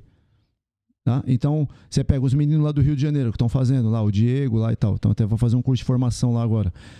O, o a Kamankan também tá fazendo vários. A MTI, a Baixada, e estão fazendo também o War. Entendeu? Quantas polêmicas no War a gente ficou sabendo nos últimos tempos aí? Não- Teve a do Grilo lá que o pessoal não foi? Que ficou falando? Deu uma polêmica. aquela que deu empate? Aquela que deu empate? É que é do, do Neymar com o João. Exatamente. Mas quantas lutas houveram eh, eh, antes disso? 200 lutas? 100 lutas, sei lá. Até dar esse erro. Vou fazer duas perguntas pro? Ed aqui. então, né? tipo assim, cara, são, eh, são erros assim. A porcentagem ela chega a ser tão irrisória pra, pra tanto carnaval pra falar que os caras estão errados que vocês estão certos. Então, eu acho que o maior problema não é o erro. É como reagem ao erro. A Eu forma acho que, é o maior problema hoje no Muay Thai é, é isso. O cara errou. Tipo assim, o cara não vai lá conversar com o árbitro, trocar ideia. O cara vai lá, filha da puta, errou, acabou com a minha vida, essa arbitragem de merda que não sei. Esse é o maior problema. Esse é o maior problema. É, ele vai Duas colocar pro Ed a aqui. opinião Ed, dele também na internet. O que vai dar mais engajamento é esse erro. pela PMF lá, né? Como que funciona lá vocês pra revisão de luta? Tá dentro da regra? E assim, qualquer pessoa pode contestar resultado. Qualquer um. Ganhando ou perdendo. Tem gente que ganhou e quer saber por que ganhou. Entendeu? É verdade. Tem gente que ganha e quer saber por que ganhou. Existem vários tipos de, de resultado por pontos. Por exemplo, ninguém sabe como é o resultado que chama decisão majoritária, por exemplo. Ninguém sabe o que é isso. A decisão majoritária, eu acho que é decisão, decisão unânime, acho que é a mesma coisa. Decisão majoritária é quando dois dá para o azul e um deu empate, por exemplo. Ninguém quase conhece esse tipo de resultado. Você chega lá para um cara, o announcer vai lá, ó, decisão unânime, decisão unânime. Aí o técnico vira para você, como unânime? Meu atleta ganhou o segundo round. Tipo, decisão unânime não quer dizer que você ganhou todos os rounds. Decisão unânime é porque o cara, os três jurados acabaram dando a vitória para o seu atleta. Os três jurados, porque são três jurados, certo? Então, é, tem muito isso ainda, sabe? Os caras não, não sabem ainda. Os caras acham que, porra, ganhou o segundo round, eu não posso falar unânime, tem que falar que foi dividida. É, e a outra É, pergunta é, você entendeu? era assim: será que essas reclamações, pelo menos é o que eu vejo, que, como você falou, é bem mínimo, né, os erros. Muito mesmo. Mas será que esses mínimos não é porque são as lutas importantes dentro do evento? Todas as lutas são importantes. Mas aquelas de mais apreço do- de público. Você tá Todas as lutas falando? são importantes, cara. Um cara que tá começando, se eu errar numa luta dele, eu posso frustrar ele e não lutar nunca mais. Exatamente. Você entendeu? Não, entendi. Qual que é mais importante? É aquele cara que já acha que tá no topo e. Não, eu entendi, eu entendi. O, o que eu tô perguntando é assim: A gente tem que dar as mais lutas, importância Todas as lutas é importante, mas tem umas que tem um apego popular maior. Ah, essa O do tailandês né? mesmo vai ser uma pelo Torcida. Exatamente. Torcida. Exatamente. É, mas Às é, vezes o cara é de uma equipe que tem uma torcida maior que pagou mais ingresso. Vamos dar um exemplo, pra ser bem claro. Uma coisa é você errar o cara que tá fazendo a primeira A coisa. luta do Neymar com o João Diego. Uhum. Deram empate. E tá dando polêmica até hoje. Empate, mano. Empate, Entendeu? empate, pronto. É... Meu, você, não quer, você não quer ganhar pelo empate? Não, é, tô falando assim, mas, na porrada, mas é porque era uma luta que Dá tava dois sendo muito down nele esperada. que você não ganha por empate. Que era, tava sendo muito esperado dentro do War, né? Então, eu mudei minha opinião contra essa luta aí do João Diego contra o Neymar. Por quê? Antes eu pensava assim, pô. Eu achava que o João Diego, ele. Ele tinha ganhado. Só que eu parei pra pensar, por quê? Cara, se você queria ganhar a luta, por que, que você parou de lutar no quinto round? Continuava mostrando. Tanto é que teve vaia pra cacete. Qual o round? Opa, qual- Você, você entrou lá pra lutar, você não entrou lá pra fazer firula. Independente aqui de como é que eu, eu tava. E eu tava torcendo pro João Diego. É. É que eu tava com a torcida pro João Diego, mas Exatamente. se você entrou lá e você tá vendo que tá equilibrado o negócio, tá equilibrado ali, você acha que não tá, mas ali tá todo mundo vendo ali que tá equilibrado e você deixa na mão do juiz, É. irmão, você não pode reclamar que quando o juiz te der, não der o resultado que você Meu espera. irmão, eu vou falar uma coisa pra vocês, assim, sério. Toda equipe de arbitragem tem por obrigação dar satisfação não só para a equipe e para o atleta, ou os atletas em si envolvidos na luta, os dois que se enfrentaram. Toda equipe de arbitragem tem por obrigação de dar um parecer para o público. Para o público, para o público em geral. Para o simpatizante, para o- as pessoas da equipe de cada atleta. Por Pra- quê? Pra quem consome isso. né? Exatamente, porque são os consumidores daquilo. Porque se não existe os consumidores daquilo, não tem por que ter o show, certo? Então, não tem show se não tiver ninguém em cima do palco e vice-versa. Tá? Então, para todo espetáculo precisa de plateia. Então, todas as equipes de arbitragem têm por obrigação sim de dar satisfação na perda ou na derrota. Certo? Todos, todas as equipes têm. Só que a forma que está chegando as solicitações, quando existe solicitação, é que está errada. Eu- Educação, ela vem de berço. A educação, ela você aprende com pai e com mãe. Entendeu? Não é dentro da academia. Às vezes a gente pega pessoas mais problemáticas dentro da academia e a gente consegue ir moldando o caráter desses moleques. Só que a forma que alguns treinadores estão fazendo é que está errada. Todos têm sim o direito de uma revisão, de, uma, de um porquê. Eu, das lutas que eu perdi com a minha equipe, eu sempre cheguei na arbitragem daqueles mais chegados, aqueles que não eram tão chegados assim, e querendo saber, falou, pô, mas o que, que aconteceu? Eu queria saber o porquê que eu perdi. Eu não reclamava porque eu perdi. Porque o, o Você não contestava treinador. o resultado, né? O treinador é assim, é um. ele tem muito aquela. é, como que fala? É um, é um sentimento motivacionado, entendeu? É um, é um sentimento motivacionado. Uma decisão muito motivada. Você, lógico que você, a maioria, a grande maioria, eu mesmo como sendo árbitro profissional e juiz profissional, eu muitas das vezes eu me peguei realmente torcendo para o meu atleta e não pensando na- no que o outro estava fazendo. E é o que a maioria faz. Muitas das vezes Você os tá caras assistindo a luta do seu chegam- atleta só. Exatamente. Você O tá que- vendo a luta do seu atleta. emoção a experiência que eu tenho, a experiência que eu tenho de campo é muito que a gente, o cara chega lá, bam, bam, bam, bam, brabão, pessoalmente trabalhando com MMA, né? Aprendi muito isso com o Almendra. Vou, faz o seguinte, ó, vai pra tua casa, esfria a cabeça, assiste a luta novamente, assiste com outros olhos, assiste a, assiste a luta amanhã, tá? E aí a gente conversa. E quer que eu te fale uma coisa? Mais de 90% das vezes que foi dessa maneira, que a pessoa realmente foi, deixou baixar a poeira e assistiu a luta novamente, ela viu que realmente o atleta dela tinha perdido. Sabe? Então isso porque é muito aquele sentimento motivacionado. As pessoas têm que se ligar muito nisso. Todo mundo tem o direito sim da revisão. Como é que é feita uma revisão de luta? No- eu aprendi isso no MMA e transportei isso para minha equipe de, de Muay Thai. O que, que a gente faz? A gente pega a luta, o vídeo tem que estar bom, que é muito difícil no Muay Thai hoje. Né? Nos outros eventos maiores que eu trabalho é mais fácil. Você pega a luta, você manda essa luta para outros jurados que não estavam no local, de preferência de, outras, de outros times de arbitragem, de, de 3 a 5, né? De 3 a 5. Eu sempre consigo 3. Eu sempre tenho 3 que eu trabalho, porque eu também trabalho com eles, eu também faço revisão para eles e vice-versa. E você monta um relatório. Tá? Tem também aqueles tipo de relatório que a própria equipe de arbitragem põe, que o jurado vai lá, ele escreve cada round, o porquê que ele deu aquele round para quem e por que que deu o round para o outro.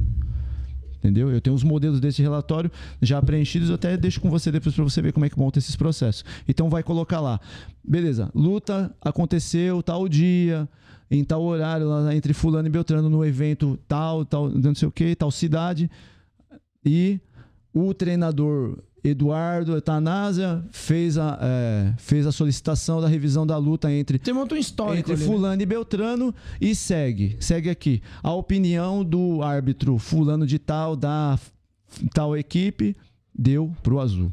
Azul, no caso é fulano. Aí o árbitro da equipe tal, não sei o que lá deu pro Beltrano. E é assim que a gente coloca. Você entendeu? Então, e a gente pega e entrega esse relatório até em WhatsApp. Se houver realmente a necessidade, se o negócio que gerou muita polêmica de público, a gente faz o quê? A gente pega isso daí e coloca em rede social, a gente publica isso. Para quê? Para dar a satisfação para o público, que é o que o público merece a satisfação.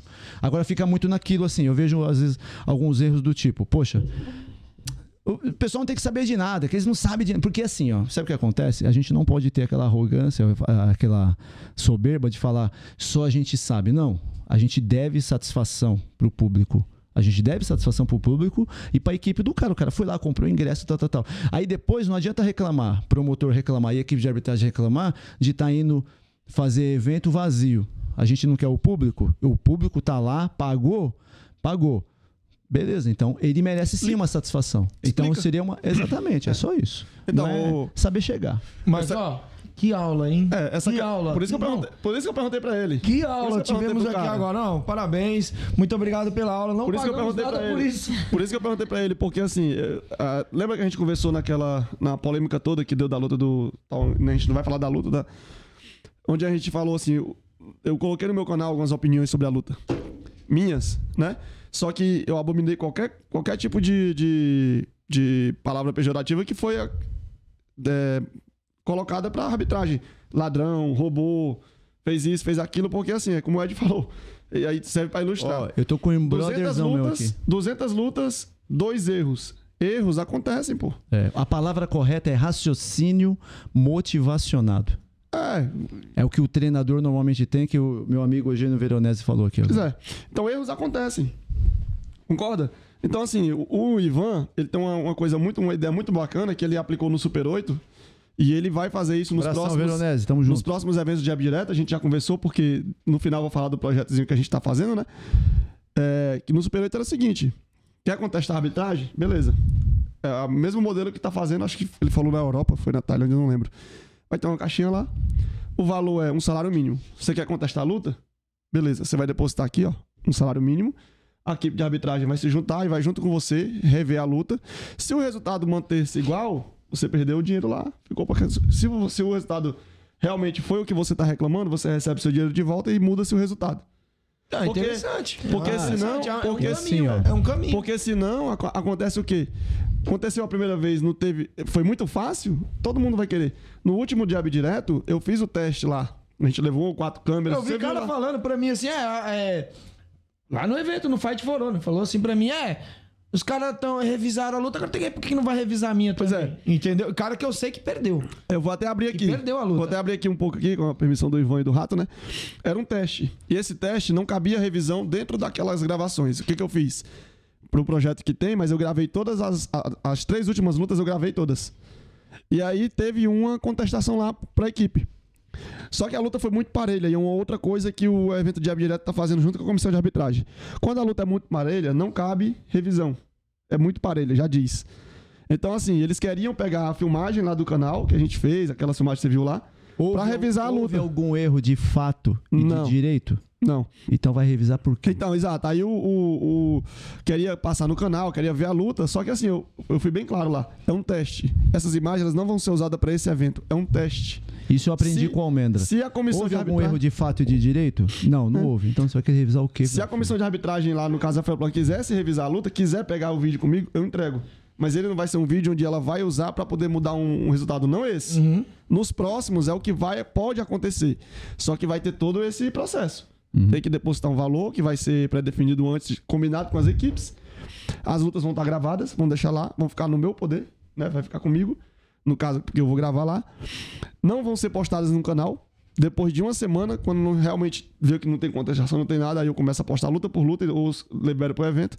Mas até lá, pedido de contestação de luta faz pro evento, o evento comunica a comissão de arbitragem. Se eles quiserem Se liberar. eles quiserem ver, aí vai ter esse pagamento. Na verdade, o processo está sendo ao contrário aí. A arbitragem ela é contratada e terceirizada pelo evento. Qualquer coisa que seja relacionado a resultado de luta tem que ser com a diretoria de arbitragem. E Não, não mas eu acho que é evento. isso mesmo, posso estar com invertido evento. aqui. Com a Porque diretoria assim, se de for com arbitragem. evento. Não, mas eu acho que é isso. Eu, É o que eu tava que- que falando pra alguns promotores de evento, né? Não vou falar nomes aqui, porque são meus camaradas, mas eu, eu falei pros caras. Falei assim, cara, vocês não têm que pedir resultado de arbitragem Não, pra não. rever. Porque no momento que você pede o resultado, você, evento, você tá se colocando de um lado. Ah, mas tava errado. Tava errado, mas não é você que faz A isso. contestação tem que ser feita direto pra comissão de arbitragem. Você quer brigar? Briga com Exato. a arbitragem. Por quê? Você tem o dever, você, assim, lógico, cada evento faz do jeito que quer, mas assim, numa visão de pessoa que tá de fora. Você tá fazendo o evento? Então quem tem que arbitrar é quem? A arbitragem, não é você. A partir do momento que você entregou pra arbitragem, vai brigar com a arbitragem. Ah, não, mas o evento. Porque é como eu falo, se você diz, olha, eu quero que a arbitragem faça a correção, quer dizer que você reconheceu que houve erro. Se você reconheceu que houve erro, beleza. Mas se você se manifesta, o cara que tava querendo a correção, ele vai usar isso como arma. Poxa, até o evento viu que tava errado, ele vai usar isso como arma. Então acho que ele tem que ser neutro. Ah, não, você não tem que falar. Ah, eu quero cê- que você pede. Não, não, Não, tem. é você, opinião. você vai na comissão de arbitragem e solicita. Isso. Aí Vai se a, se a arbitragem não sabe quiser. quem é por exemplo, Camancão, o diretor é o, Diogo o Benassi. Diogo. Tá? Na MTI eu não sei quem tá. Eu não É o sei Paulo. se. eu- eu- não, não é o. Não é o, Não, é o. é o. Leandro Castro. É o Leandro, o Leandro. O Leandro. Teria que pedir pro Leandro. Na PMF é com o Cassiano. Pode ser comigo também. Eu monto sempre o, projeto, o processo junto com o Cassiano. Quando houve, os poucos que houveram foram muito poucos. E, e, e, e todos os que houveram, 100% das vezes nós estávamos certos. Entendeu? Então por quê? Porque existiu muito esse raciocínio motivacionado. Houve algum erro de fato e de direito? Aí a gente mesmo vai dar um jeito ali de resolver. Na hora tá? Na hora. Independente, ah, porque o árbitro tá cansado. O evento teve 40 lutas, a gente tá só com cinco ju- juízes, né? E dois centrais, não interessa. A, a a motivação, a, a energia que á- que um árbitro tem na primeira luta do, do card preliminar, com, com a pessoa lutando toda de proteção, ele tem que ter a mesma energia na última luta principal de cinturão, de defesa de cinturão, valendo uma grana. Entendeu? É o mesmo. Você tem que ter a mesma motivação, o- a mesma forma de fazer, de dar o seu melhor. Independente de qualquer coisa que você faça, você tem que dar sempre o seu melhor. Um juiz e um árbitro, ele, ele tem sempre aquilo de que ele não pode errar. Mas é o que todo mundo fala. É um ser humano, não sei o que, não sei o que lá. Mas a nós, como árbitros, nós não admitimos erro. E você se propôs a isso também, né? E quando um erra, todos erram. Tô falando de equipe. Eu faço parte de duas equipes. Você entendeu? E de uma delas que é muito grande, inclusive. A gente faz os, os maiores eventos do Brasil hoje, né? Que é a Fight One. A gente faz o SFT, o SFTX, né? O Extreme, Jungle, Favela Combat, faz o Shotô, faz os maiores. A gente só não faz o UFC. O resto a gente faz todos. Os grandes shows aí a gente faz. Nossa equipe. E eu, isso é uma coisa que a gente aprendeu. Quando um erram, todos erram. Então por isso que a gente tem que trabalhar sempre uma engrenagem, tem tudo em, em conjunto certo? Então, ninguém tá ali, isso daí é uma coisa que a gente vem, todo mundo vem falando agora que começou tu, o Edu com o canal Camisa de Força, vem falando muito a respeito disso, de arbitragem, e vem do lado do árbitro e do jurado, porque ninguém admite é, que realmente, independente do que aconteça, você hostilizar e falar, pessoa, é, falar de forma errada com pessoas que estão trabalhando. É a mesma coisa você pegar ali, você está no supermercado, vai passar num caixa no supermercado um domingo, 18 horas entendeu? E, e, falar qualquer merda pra pessoa do caixa que tá ali também trabalhando no domingo às 18 horas. Ó, é, deixa eu. A, a, o papo hoje aqui não é arbitragem, é o, é o. É o evento, né? Máximo, mas já que a gente deu uma paletada aqui na, na arbitragem, eu queria perguntar aqui, já vamos. Pra gente finalizar essa, essa parte da arbitragem. É que você falou que a arbitragem tava no BO. Sim, sim, sim. Começou não. Aí. E boa, a gente vai voltar pra questão do, do BO. Eu acho que tá no BO justamente por causa de quê? se houver algum erro. Só o tamanho do show. É, isso. que muda. É, o que muda é o tamanho do show. Mas é mais um dia no escritório para a equipe de arbitragem. Exatamente. Confio totalmente nos caras que estão lá. Ó, fazer uma pergunta aqui, já que o, o, o, João Paulo ele fez uma pergunta, é uma pergunta interessante e eu, eu tenho essa, eu tenho uma opinião quanto a isso. E eu já queria opinião de vocês. Vocês não são hábito, vocês dois, né? Mas já fez curso e tal. Mas a gente vive o Muay Thai, a gente gosta do, do esporte. No final, quero ouvir a opinião do Ed. Que foi o João Paulo perguntou aqui, ó. Falou que salve galera, podcast foda. Bateu umas palminhas para nós aí. O árbitro pode ser corner no mesmo evento? É, Manu, vamos começar com você. Você acha que um árbitro, ele tá arbitrando ali, uma luta do meu atleta. Ele tá arbitrando. Daqui a pouco vai lutar um atleta da equipe dele. Mesmo que ele não esteja na hora arbitrando, você acha que é ético ter atleta dele nesse evento Independente que ele não esteja arbitrando, ele esteja com o colete da equipe lá, só botando atleta para lutar. Mesmo que perca, independente do resultado, a gente sabe que tem um profissionalismo. Eu quero saber o que, que você acha. Se é ético o, o, o árbitro que é dono de equipe, o atleta dele tá lutando no mesmo evento que eles estão arbitrando. Não, não é ético, né? É, ele acaba sendo exatamente aquilo que o Ed falou, raciocínio motivacionado. E acaba podendo interferir também em outros resultados. Claro que ele tem que ser imparcial, se ele tá ali como, como árbitro.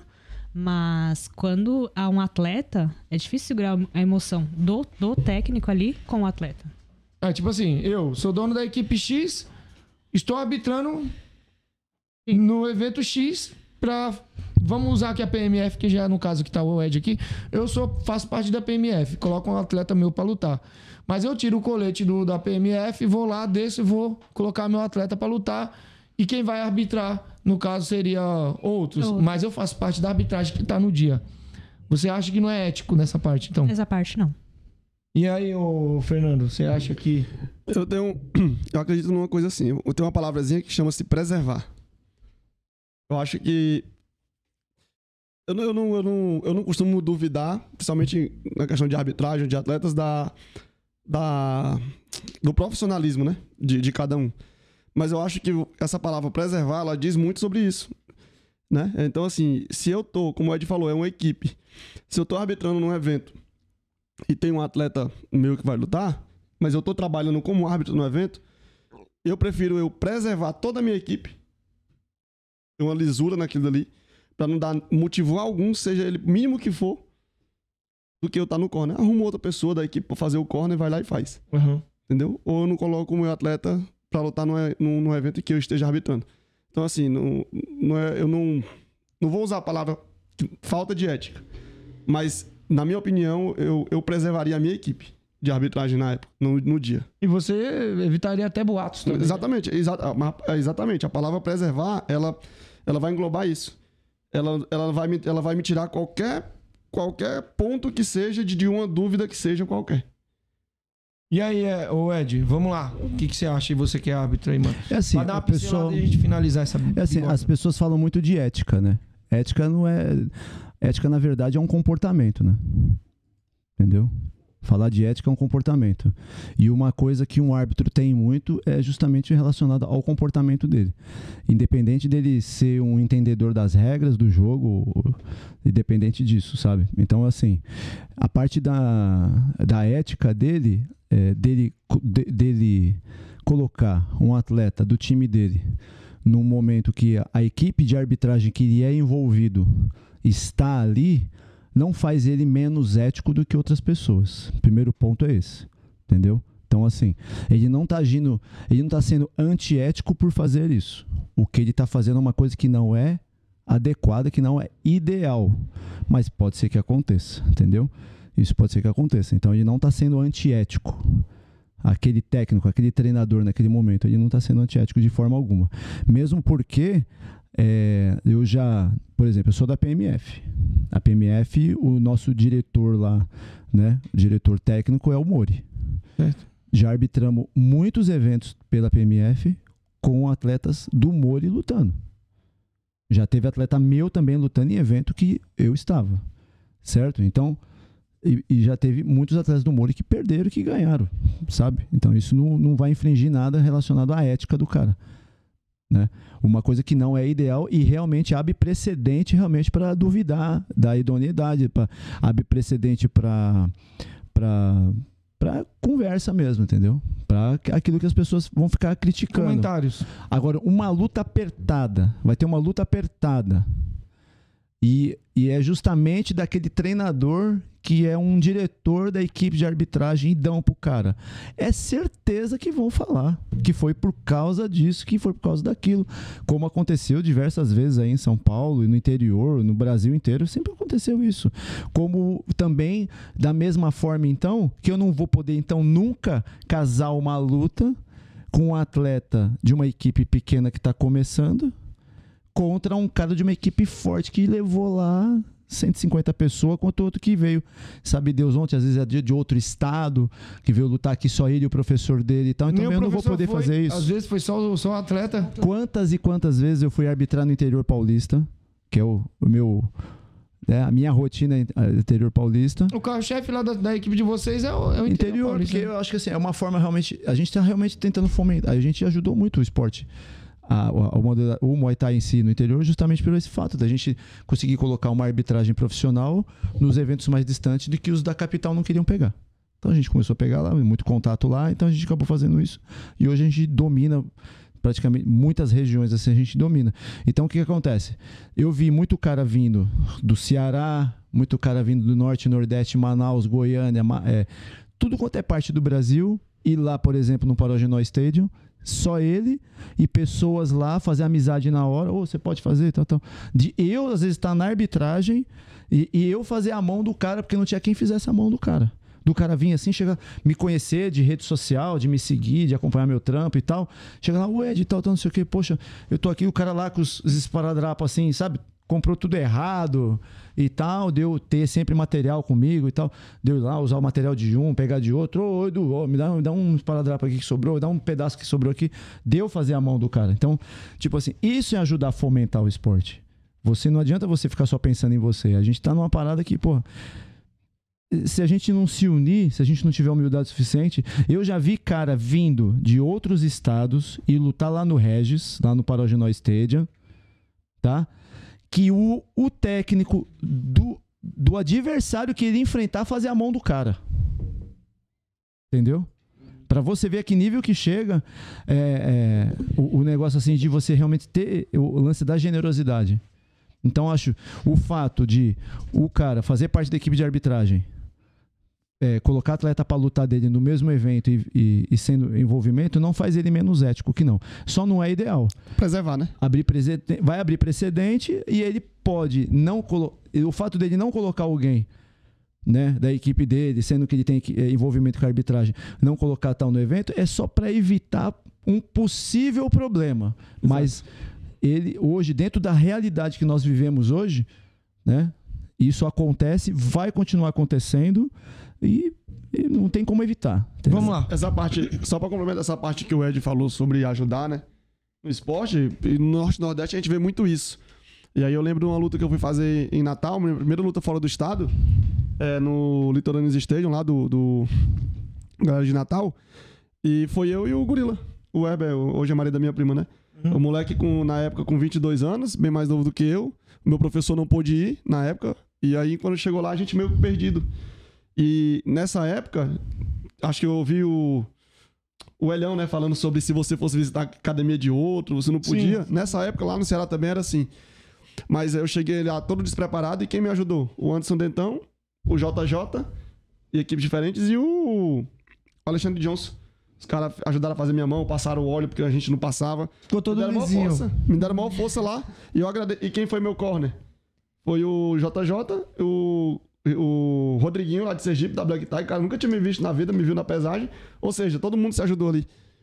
E, a, e aí foi quando eu comecei a abrir a mente disso que o Ed tá falando, né? Às vezes acontece isso. Hoje é até mais fácil, mas que nem o Elião falou, antigamente se você tava numa equipe e fosse visitar outra...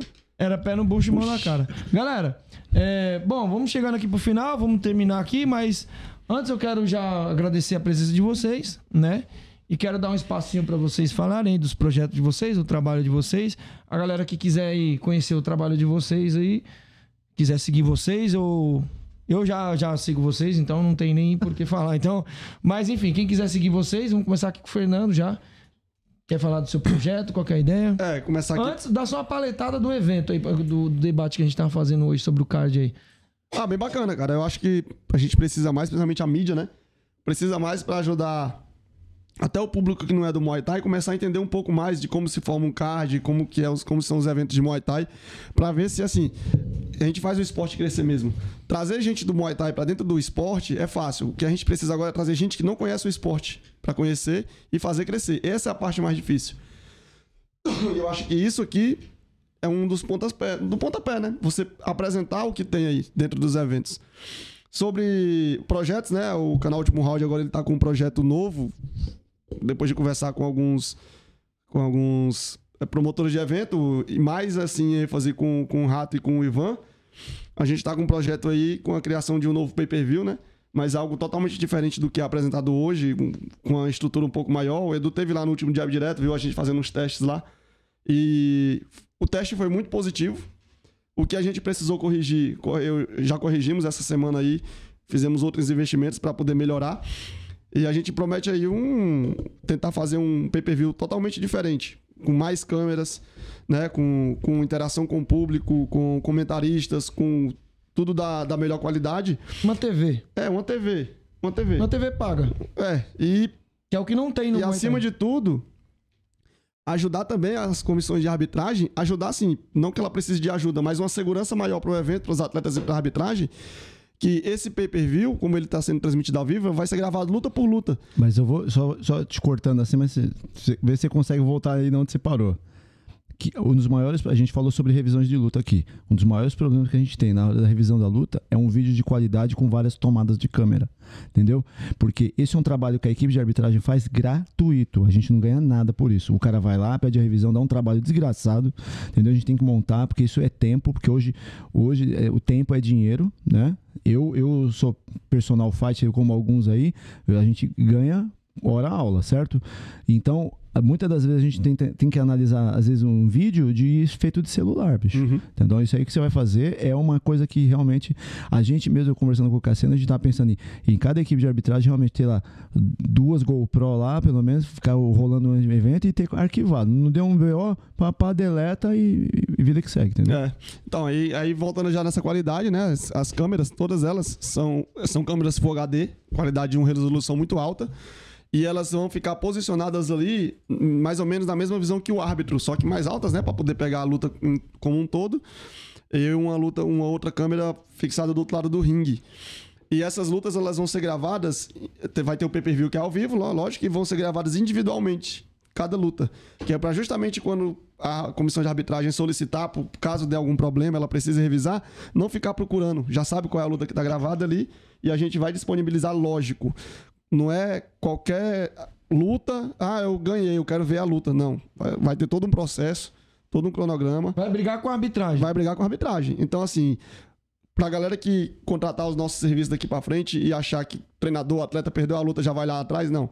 Vocês vão ter que fazer um pedido oficial para a comissão de arbitragem. Eles vão analisar se eles vão ver ou não. Chegou xingando, já perde o direito. Exatamente. E aí eles vão. E a gente só vai liberar esses vídeos para a diretoria da comissão de arbitragem do dia do evento, que estava no dia do evento. Certo? Então, assim, isso vai muito da comissão de arbitragem junto com, com o evento e com a gente lá. Então a gente, só, a gente só tem o quê? Só as imagens. O protocolo todo vai ser com eles, tá? E um outro projeto também que, que a gente está preparando aí para o ano que vem, já para o finalzinho de janeiro, começo de fevereiro. É um evento, né? Um evento, eu vou dar aqui em primeira mão no canal do Edu, que é o Arena Último Round. A gente está preparando aí um evento, entrar nesse mundo aí de promover eventos, que eu acho que é uma coisa que está faltando aí na, na minha vida no Muay Thai. Então a gente já está estudando, trabalhando, colocando na ponta do lápis para fazer um negócio bem organizado. E a gente está preparando algo bem bacana aí para esse comecinho de, de ano aí. E se Deus quiser vai dar tudo certo. Mano, bora lá. Ah, as redes sociais, quem quiser seguir, arroba canal Último Round, é o do, do canal. No YouTube, canal Último Round. E pessoal, arroba Nando Luiz Leite. Quem quiser seguir lá. Valeu. É isso aí, galera. O link vai estar na descrição de todos eles aqui, tá bom? Vamos lá, Manu. Bora lá? Bom, O evento. Evento Aí. O que, que achou? O que, que você acha esse do evento? Né? Não tenho o que falar. O melhor da América aqui. Vai ser pro público sensacional, porque não só vai ter essas lutas. E aí ficar uma, um puxão de orelha aí pro Leandro Longo. Vamos colocar a mulherada pra fazer um GP também. Que tá um GP no 52. Puxa o microfone, puxa, que eu quero que você dê essa xingada nele aí. um puxão de orelha aí é um GP no 52 aí, ou 57, que as minas tão braba. E, e merecem também ter seu local de destaque aí. 5-5, é. tem- Temos bastante categoria. Mulherada não falta pra isso. Tem, tem muita menina. O problema é que, que luta feminina que é assim. Tem muitas meninas lutando, porém em categorias diferentes. Exato. Tipo assim, Mas a por exemplo, 52 você pega, dá, hein? 52 dá. você pega a categoria da Liza.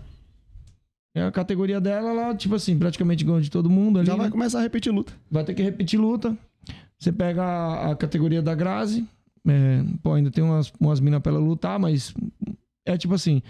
Tem muitas mulheres lutando, mas porém em categorias diferentes. Então fica muito difícil pra você manter uma categoria, tipo, por muito tempo. Mas aí eu te falo, abre pros outros estados. Faz Sim. igual ele fez essa categoria. Traz o pessoal de fora, né? Exato. Vamos colocar o É. pessoal de fora pra se O, me- o melhor convocar. lutador de cada categoria ainda não foi descoberto. É Exatamente. E aí, Vamos lá. falar um pouquinho do meu trabalho. Sou Manuela Dias, sou fisioterapeuta quiropraxista. Atendo muitos atletas, é, tanto do jiu-jitsu, muay thai. Puxa, pode puxar o corrida. microfone pra você. Só puxar. Aí. Aí, corrida, enfim, diversos é, esportes. E aí fica o adendo pra galera se cuidar, porque faz diferença você ter o acompanhamento de um profissional. Tá aí o Sub-Zero, né, mostrando pro que veio. A gente fez essa parceria. Fora os meus outros atletas, é o que eu falo. Meu time é meu time de campeão. Então a gente vai embora e a gente compra sonho aí dos atletas também, né? Pra quem quiser seguir aí o meu Instagram é, nessa área profissional, é novaeramd. E também falar do projeto da Poderosas Fight, né? O projeto aí onde já vão completar quase cinco anos. E que a gente divulga a mulherada, o trampo da mulher. E exatamente, não pra falar mal, que acho que outros aí tem pra fazer. Então, Já tem o camisa de força. Aí, eu tenho camisa de força pra fazer isso. Mas pra exaltar a mulher aí no esporte e dar essa oportunidade delas aparecerem também.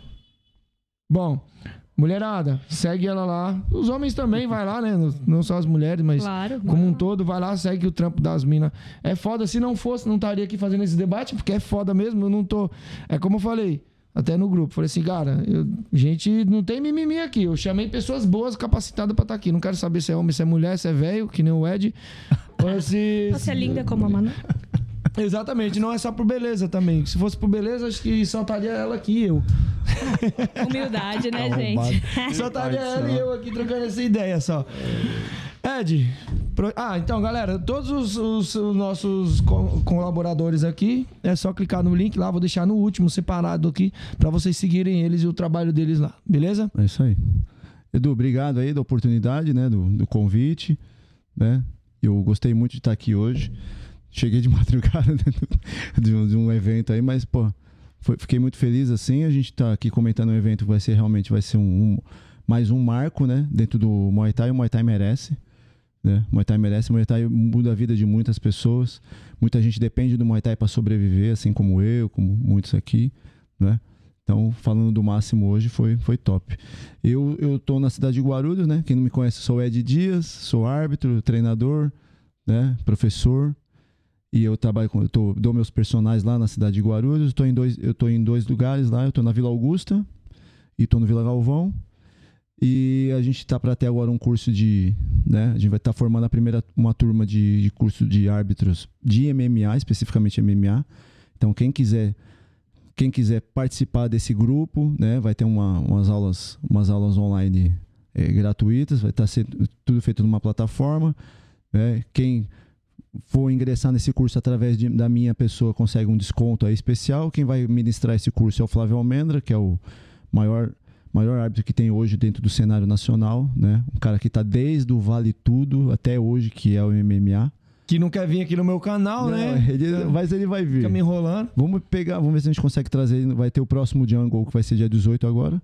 Acredito que eu consigo trazer ele aqui no dia 17, tá? Então Chama, a gente papai. vai, então a gente já vai esquematizar isso aí. Então, para quem tiver, quem tem interesse de trabalhar com arbitragem, que é de arbitragem de MMA, a gente consegue né, colocar você desde que você faça o curso. Então, quem tiver interesse no curso, me procura lá no meu direct, lá no meu Instagram, é de Dias Underline Extreme Team, que aí a gente desenrola isso daí, eu coloco vocês lá no grupo VIP e aí vocês já vão já falo dos descontos, dos valores e mal, de como funciona. Fala mal, se tiver ruim. Que... O curso é bem extenso, né? Bastante dias, são muitos dias o curso. Então, tem faz um teste, depois no final pode estagiar com a gente. Evento quase não tem evento, né? Uhum. Para estagiar, tem evento todo fim de semana. Graças a Deus. Graças a Deus, então tem como trabalhar bastante hoje com arbitragem. Galera, ó, pessoal aí do chat, muito obrigado. Pessoal que tá nos vendo depois, galera, deixa o um comentário aqui, galera, para o que, que vocês precisam, acham que tem que mudar aqui. Eu quero manter esse trabalho aqui, quero manter esse. esse essa, esse aqui foi o nosso primeiro, né? Já teve um outro, mas eu considero esse aqui o primeiro, sexto round.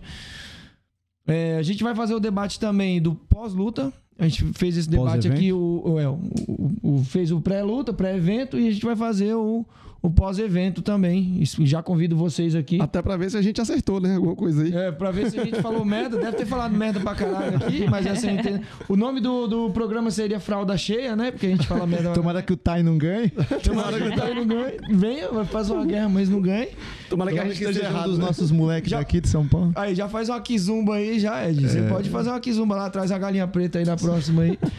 Galera, ó. Quero agradecer a presença de todos vocês que tiveram no chat, vocês que vieram aqui.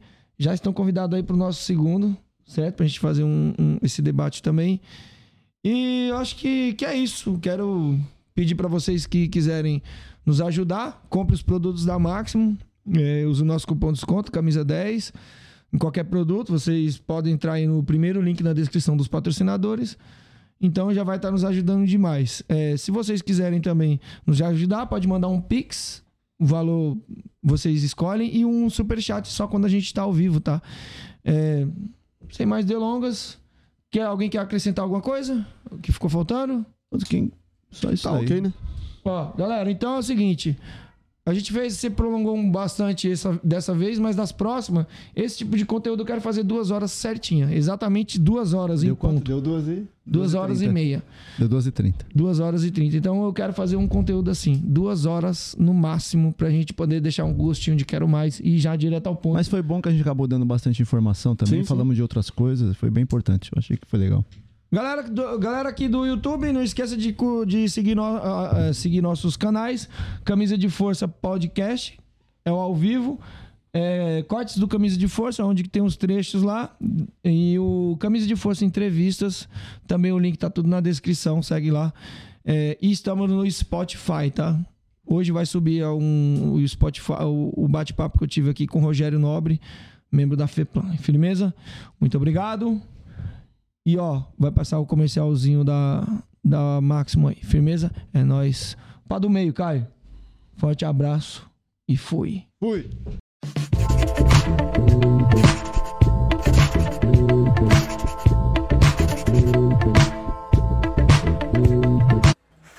Fala galera, Leandro Longo na área para mais um vídeo. No vídeo de hoje eu venho explicar para vocês as diferenças entre as luvas da linha iniciante, intermediária e profissional.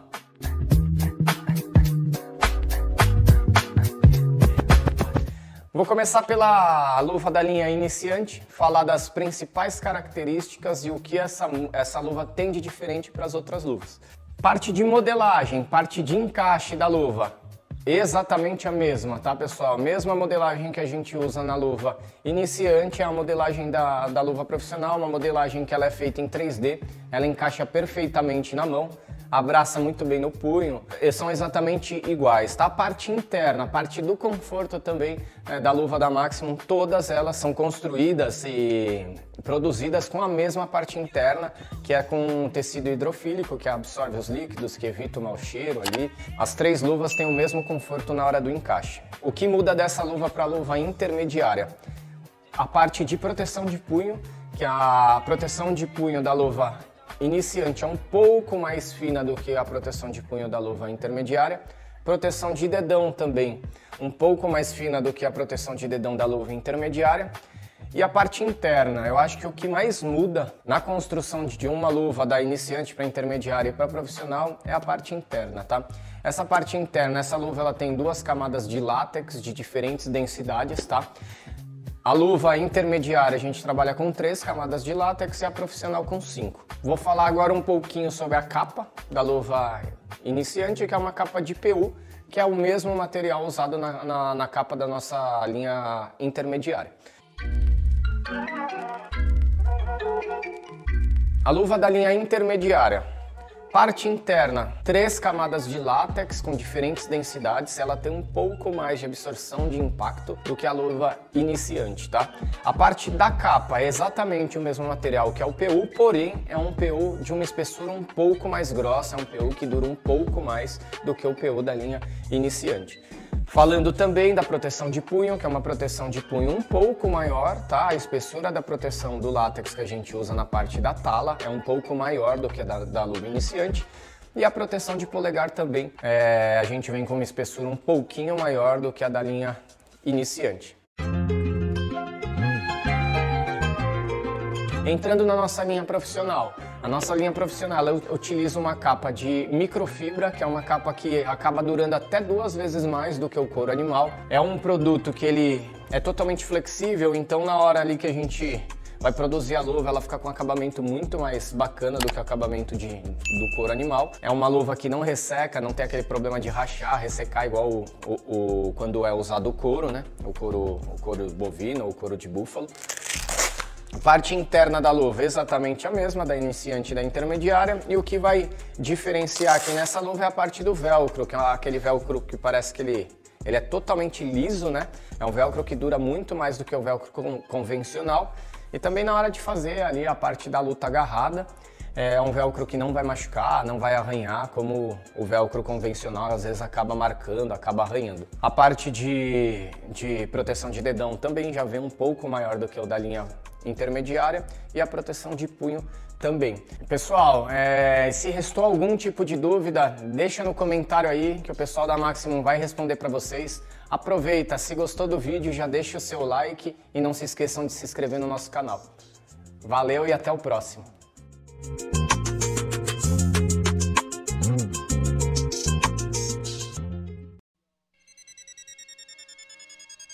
Interrompemos nossa programação para transmitir o horário eleitoral gratuito obrigatório de propaganda eleitoral, sob responsabilidade dos partidos políticos. Vou cagar.